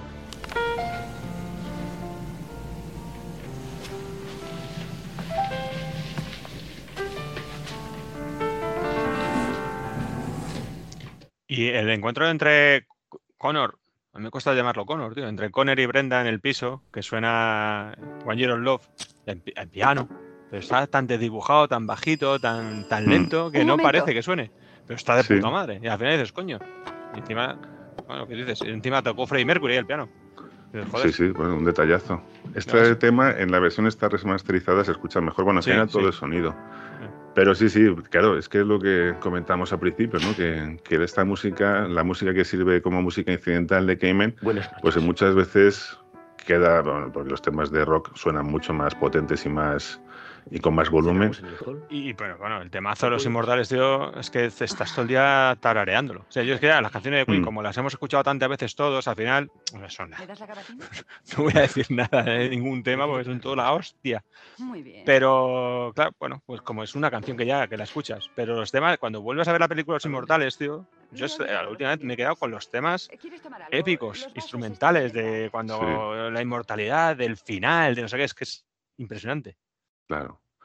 Las, en la, las escena, la- escena de.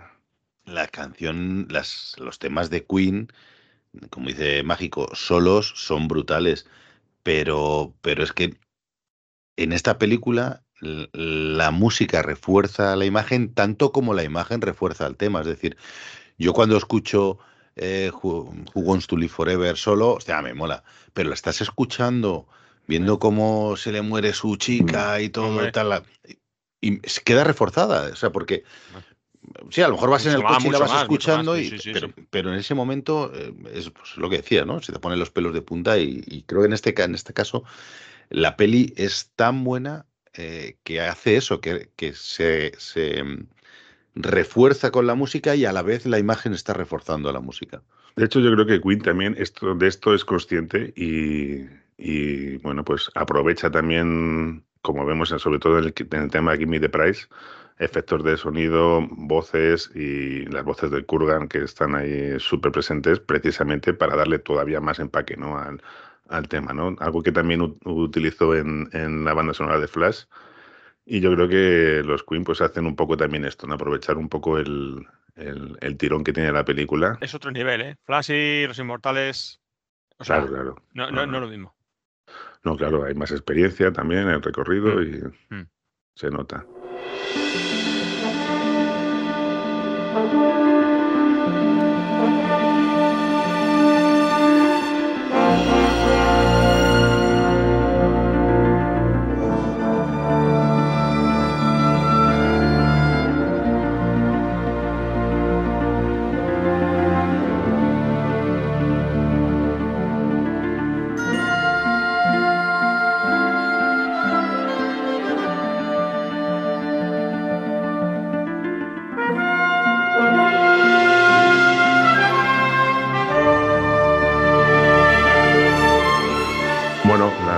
Las escenas súper épicas en las que suena el tema principal, las escenas de entrenamiento con Ramírez, que se han convertido en míticas, claro, gracias a la música de Cayman, pues también se, se realzan y, bueno, pues ayuda a que estas escenas pues hayan pasado a la historia, ¿no?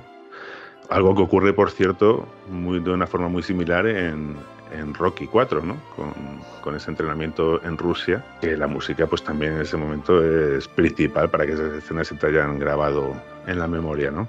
Perdona, y los inmortales en la playa y Rocky 3 en la playa. También, Son también. son también. primas hermanas. Efectivamente. Mola más los inmortales. Porque Rocky ahí con Apolo ahí en la playa, ese abrazo final. Los inmortales mola más. Bueno, pues vamos a tener en esta ocasión, además, se dedica bastante ¿eh? a esta formación de, de Connor, con unas cuantas escenas de espada eh, en el bosque y en las colinas, y luego la mítica escena de la, de la playa. Y bueno, también aquí hay una sintonía y una sincronía súper especial con, con la música. Tiene varios crescendos y bueno, está perfectamente sintonizado para subir en los momentos más, más necesarios.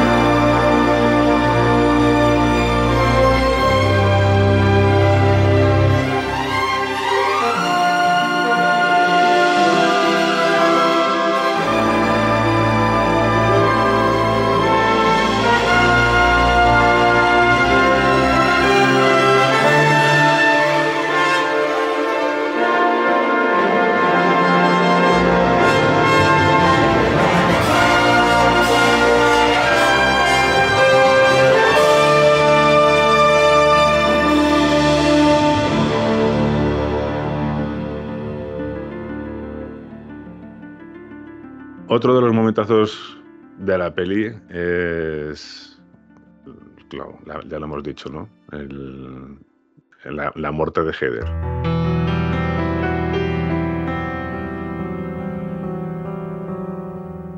Para esta escena, Brian May compone el tema Who Wants to Live Forever. Y bueno, pues es imposible no emocionarse, ¿no? Por lo menos yo cada vez que veo la escena, aún habiéndola visto decenas de veces. Y bueno, pues el temazo musical en este sentido juega un papel fundamental. Es, es- es- es- es una cosa, es, un, es un chantaje emocional. Estás viendo, estás viendo el bebé y dices, hostias, cabrones. Ah, que ya. Se me cae la lágrima. Claro.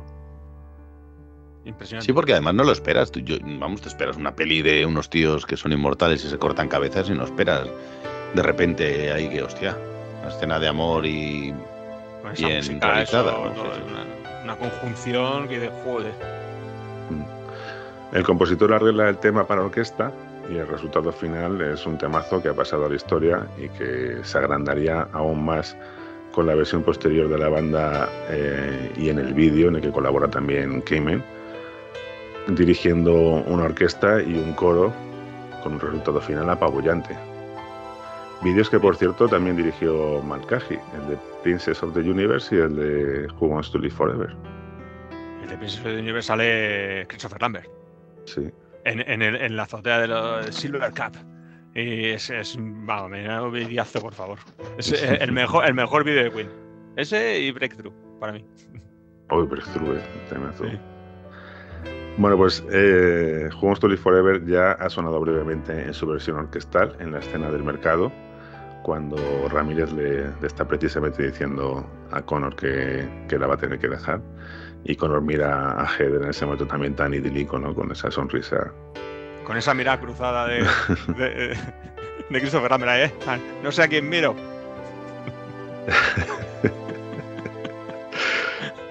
Eh, eh, la versión con voz la vamos a escuchar en, en la muerte de Heather, ¿no?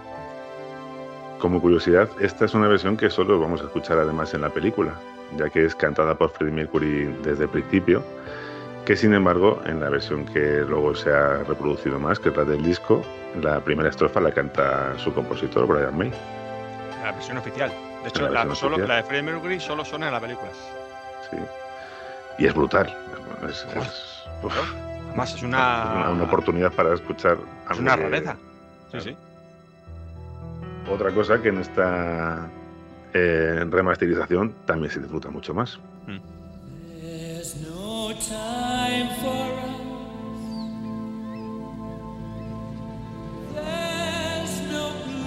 For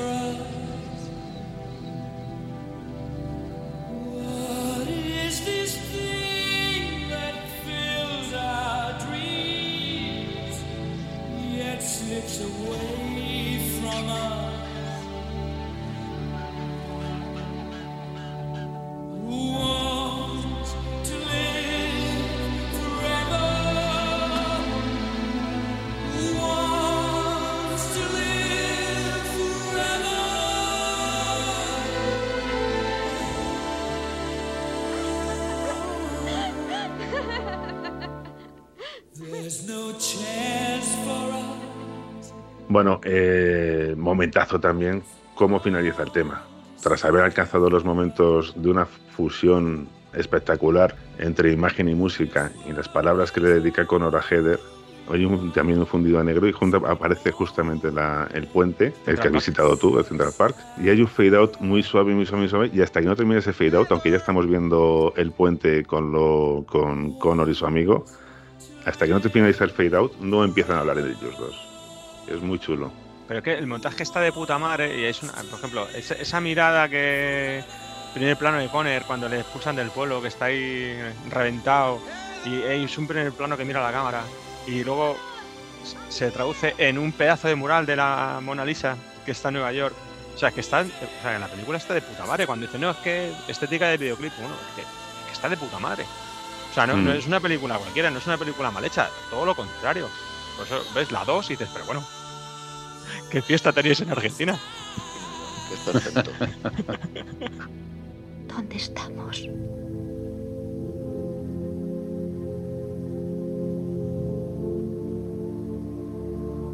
En las montañas. En tu tierra. En tu querida tierra. Pronto saldrá el sol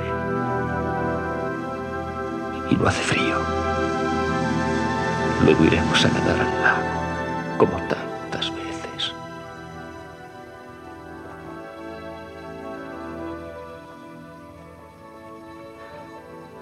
Llevas la zamarra de oveja.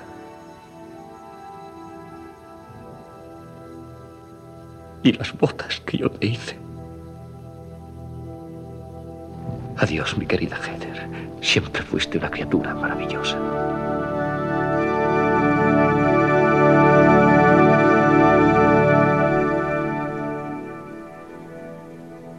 Bueno, de la música que compone Cayman para la película, estos son los momentos más memorables, pero además tendremos temas también interesantes como el que suena durante el primero de los duelos en el Madison Square Garden.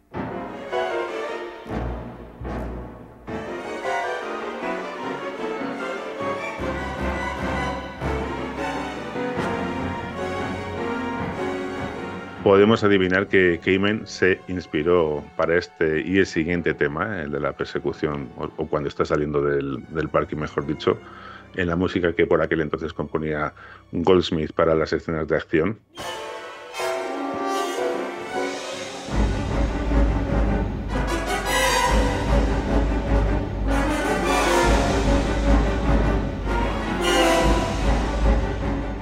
Mola esa imagen de Conner conduciendo ¿eh? desde atrás, que va toda hostia por el parking.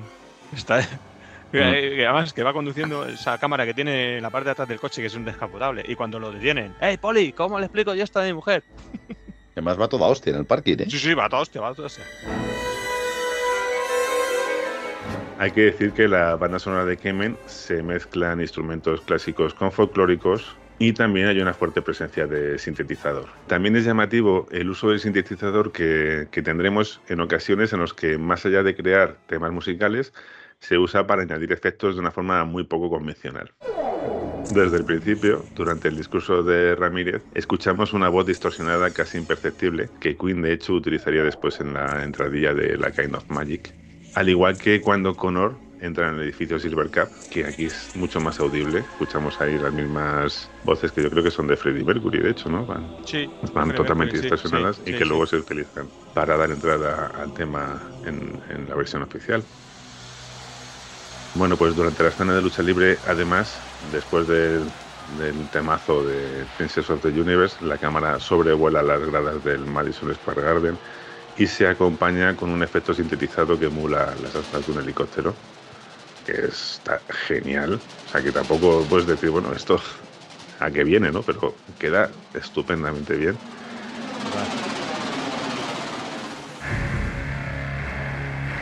Y cuando el Kurgan, recordáis, está en la habitación del hotel montando su espada, pues también allí eh, hay un sintetizador que está que genera una atmósfera muy especial, pero que no es no es banda sonora, no es bueno, es banda sonora porque es sonido, pero no es música, no es un efecto de sonido que provenga de, una, de la escena, sino que son efectos de sonido sintetizador que no es bueno, pues como decimos, no es muy habitual, ¿no? Utilizar este tipo de, de efectos, pero queda genial.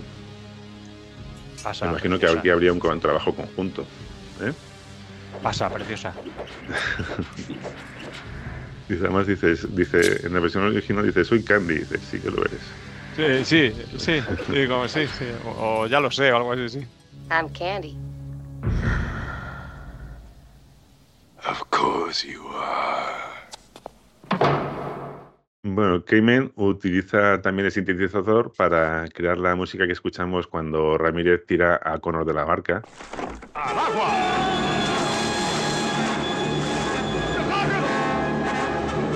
Una música que añade comicidad a la escena. ¡Ayúdame, me ahogo! No puedes ahogarte, idiota. Eres inmortal.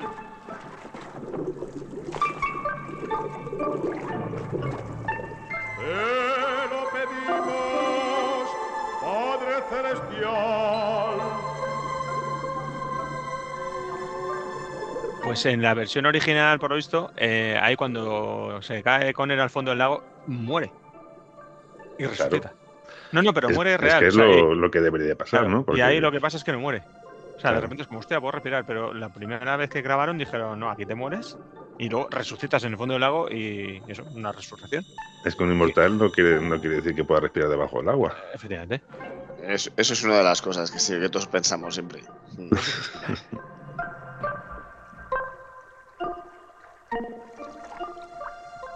Pues pasamos ya a la parte de, de Queen. Bien.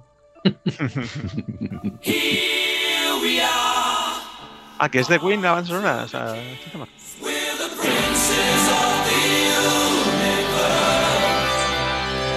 Bueno, pues Queen contribuyó a la banda sonora componiendo los siguientes temas: Princess of the Universe, Gimme the Prize, One Year of Love, Who Wants to Live Forever, Don't Lose Your Head y A Kind of Magic.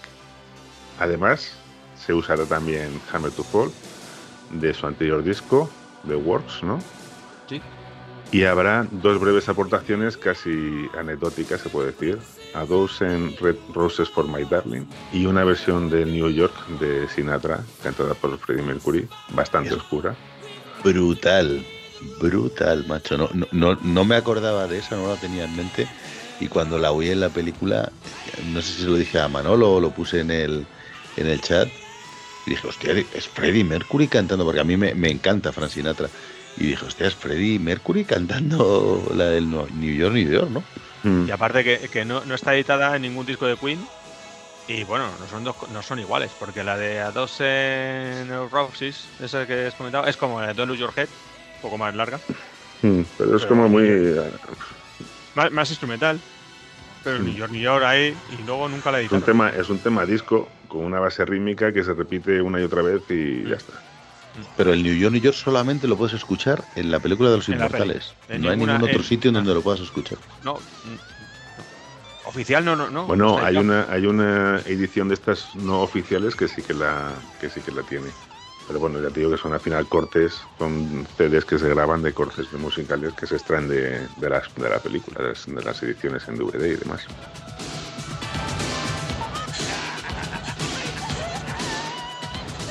Bueno, la película comienza con el potente Princess of the Universe, a continuación del prólogo de Ramírez, justo a continuación. Te pone los, los, bueno, los pelos como escarpias en ese momento. Y de hecho, lo- los créditos iniciales que decía Gonzalo, que eran provisionales y al final lo dejaron, es que al final es que no necesitan nada más. Te ponen Claro. la, el- la intro y te ponen ese temazo. Ya está, es que da igual, no, no hay que contar nada. Te tienes que estar ahí un ratito escuchando la canción. Bueno, de, de eso de. Lo que sí que añadieron al final, yo creo que fue la explicación de, de lo del premio, ¿no? La voz en off que se oyó de- del premio. O sea, cuando, por- yo creo que eso fue, creo que eso fue añadido posteriormente para explicar cuál era el premio. ¿Sabes? El que consistía, que, que Y lo es deja con la voz de ¿eh? Ramírez también, ¿no? Es Sí. la voz de Sean Connery. Bueno, pues lo que decimos, suenan los títulos de crédito, suena Princess of the Universe y aquí también, claro, hay que también mencionar que los temas de, de Queen que escuchamos en la película tampoco son idénticos a como luego se editaron en el disco A Kind of Magic. Y también para los grandes aficionados de- del grupo que, que hemos machacado en la Kind of Magic, volver a escuchar o, o escuchar esta versión alternativa de los temas que tenemos tan machacados mola mucho, ¿no? Princess of the Universe, además, eh, hay como una extensión luego de la- del ritmo de batería de Roger Taylor que suena súper poderoso, mientras están los, bueno, los luchadores subiendo al, al ring y bueno, queda espectacular ¿eh? la batería y que además finaliza con, también con un toque de guitarra brutal.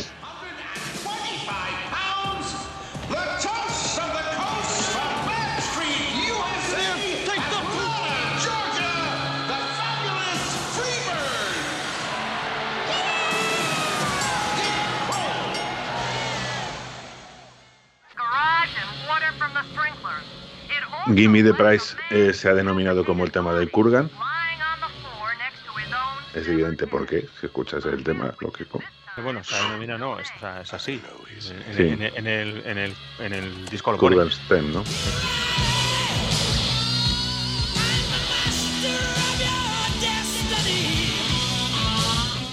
Suena cuando este va conduciendo y escuchando las noticias y introduce esa cinta Ese casete ahí. El casete. Y suena de puta madre. Joder, vaya, Vaya, vaya, vaya equipazo. vaya loro. lleva. así en el coche.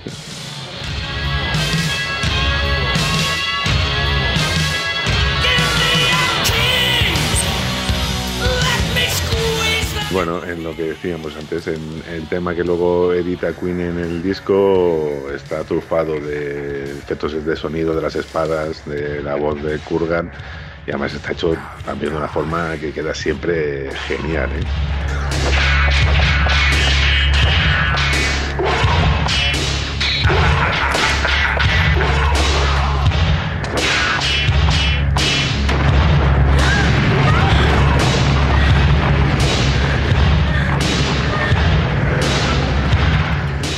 Y ese punteo imitando a las gaitas. Hostias, Joder. que eso sí, es para quien no lo sepa, es una guitarra, la guitarra de Brian May, que suena como, como una gaita.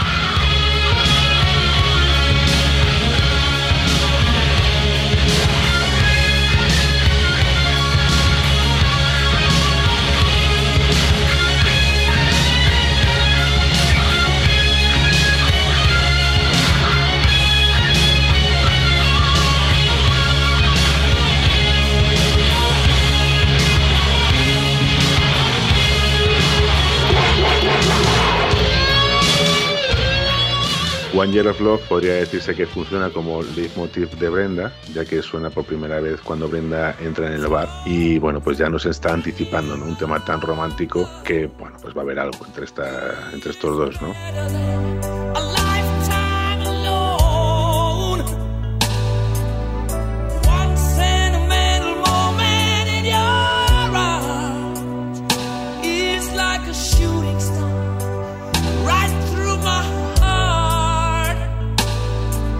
One Year of Love es un tema que compone Deacon, Deacon que es siempre es el tapado ¿no? de- del grupo. Los grandes que- olvidados. Sí. Bueno, pues yo creo que también en, en parte porque él ha querido que sea así, ¿no? Porque de hecho luego él ha sido el que se ha retirado del grupo y no ha querido continuar con, con lo que ha seguido haciendo Taylor y May. Pero es compositor de, de muchos hits, de bueno, de varios hits de- del grupo, ¿no?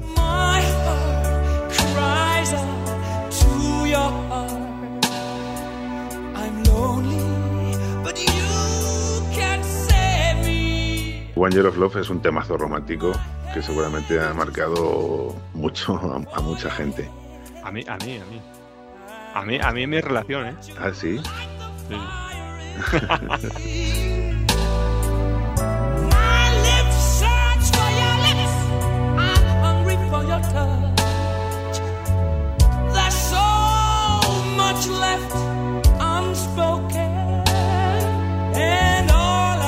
Pues en este tema, curiosamente, no toca Brian May, que es una cuestión que parece ser que en su momento tampoco le pareció muy bien al, guitarrista, pero bueno, es así, no, no tiene guitarra. Sustituye la guitarra por un saxo.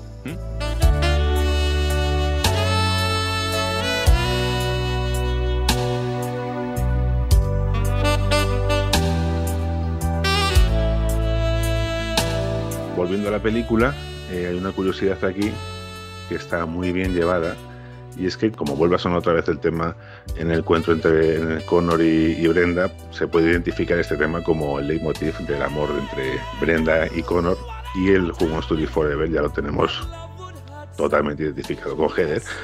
Sin embargo, el to Live Forever sustituye a One Year of Love posteriormente para reflejar el amor entre estos dos protagonistas, ¿no?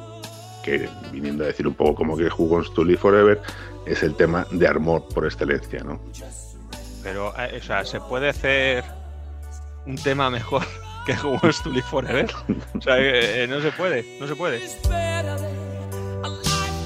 En, en el- la gira que hizo Queen en el 86 del Magic Tour, mola un huevo, porque en el concierto de Wembley, ese, la chaqueta amarilla de Freddie Mercury, que es la hostia, bueno, hay un momento en el cual pues, a- Freddie Mercury habla con el público, no sé qué, no cuánto, como en todos los conciertos, ¿no? Y entonces hay un momento que dice, bueno, dice, This is a new song, Who Wants to Live Forever. Y la tocan. Entonces cuando la escuchas en el concierto dices, hostias. O sea, imagínate estar ahí, bueno, la primera vez que la escucho en mi vida. Y luego lo que ha sido esa canción para la historia del rock y de la música. Es un, la hostia brutal. Pues sí. Pero sigo Bueno, diciendo bajamos que se refuerza con la imagen. Sí, claro. O sea, es muy buena, pero sin la imagen pierde un poco. Cuando le pones bueno. la imagen y le pones en la película en contexto, Bueno, Cada vez que inclu- escucho la canción, incluso Veo la peli. o sea. más allá, digamos que efectivamente es la imagen, pero también es la historia y lo que Todo, conlleva todo. y lo que decía antes mágico, ¿no? Todo El lo que canción, no, no te cuenta, la letra de la canción te, te refuerza toda la historia de una forma brutal y todo lo que tú has visto en esas cuatro secuencias sobre el envejecimiento de Heather y cómo llega a ese punto final. eh, bueno, claro, no te tiene que. Has visto eso, estás escuchando el tema, la, la melodía te lleva, te hace volar. Bueno, ya no necesitas más para emocionarte y bueno,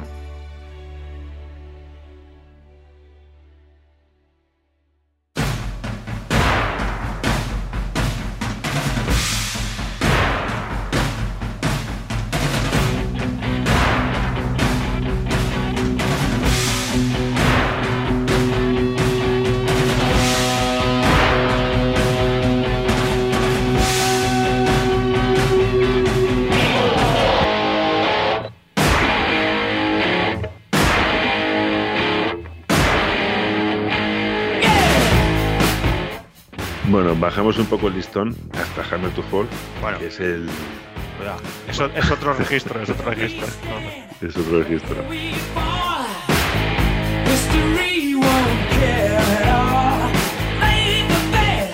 Lo viene escuchando este justiciero en el coche antes de encontrarse con el duelo este en el callejón.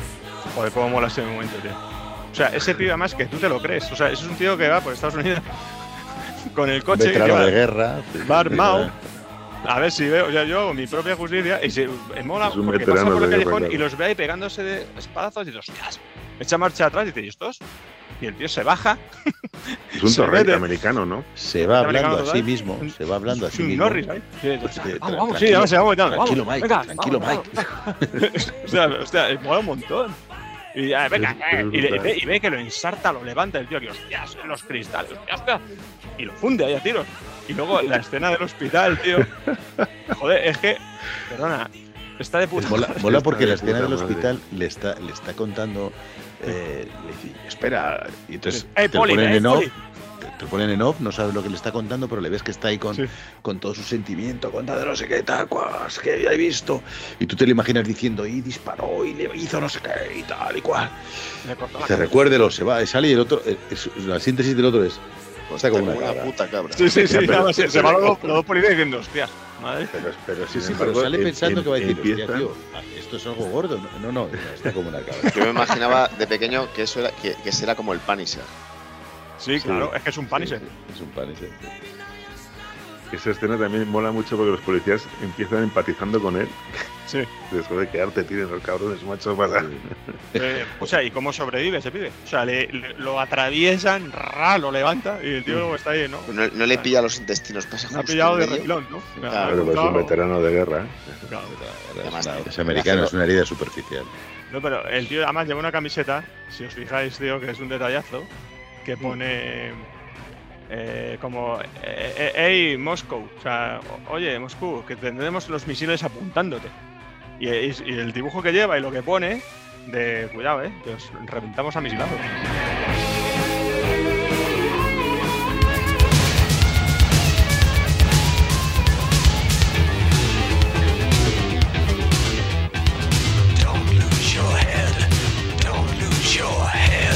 Bueno, Don't Lose Your Head, un tema que parece ser que no gustaba mucho ni al grupo, ni siquiera al director. Pues suena un montón de veces la peli, además. Suena bastante. Y aparte, Igual eh, en- qué, titula- qué titulazo, eh. Sí, sí, claro, el titulazo. Don't lose your head.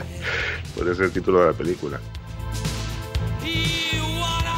De lo que es el Arcade of Magic, igual a mí me parece el tema más, más flojo. Sí, pues Ah, pues a el- mí, a mí me mola, eh. Bueno, sí, pero claro, comparándolo con todo lo que hay, eh, igual el que más, el Sí. que más veces he pasado.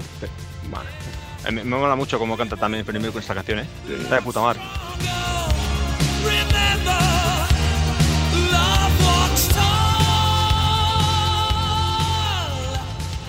Y hay un tema que creo que es el de, el de el Magic que lo toca en piano. Canon Magic.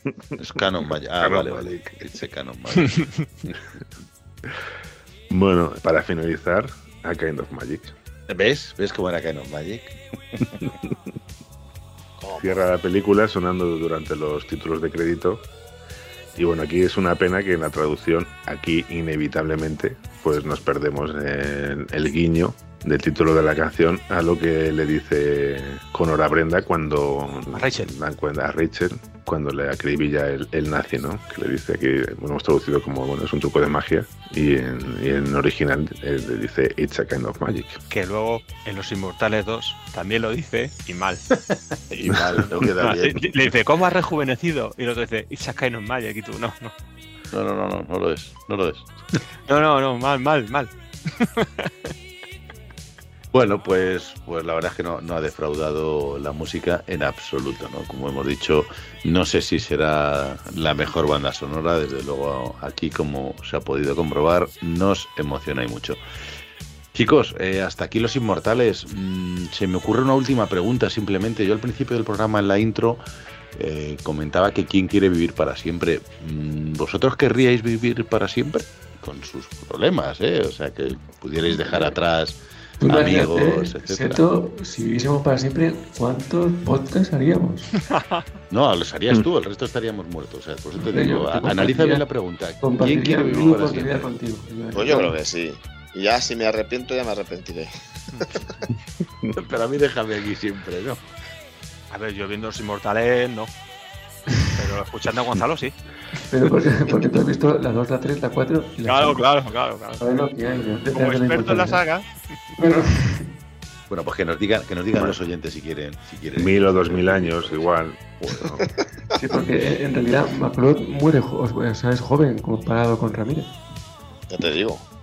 Bueno, chicos, pues hasta aquí los inmortales. Eh, nada, pues vamos a pensar qué podemos hacer para el siguiente programa. Ya estamos trabajando en ello. El siguiente seguramente sea el de la Cutrecon. Pero bueno, lo completaremos con algo más, seguramente. Que sea, sabes que siempre estamos ahí trabajando. Chicos, muy buenas noches, a descansar y hasta mañana. Chao. Adiós. Adiós, Adiós. gracias. chao.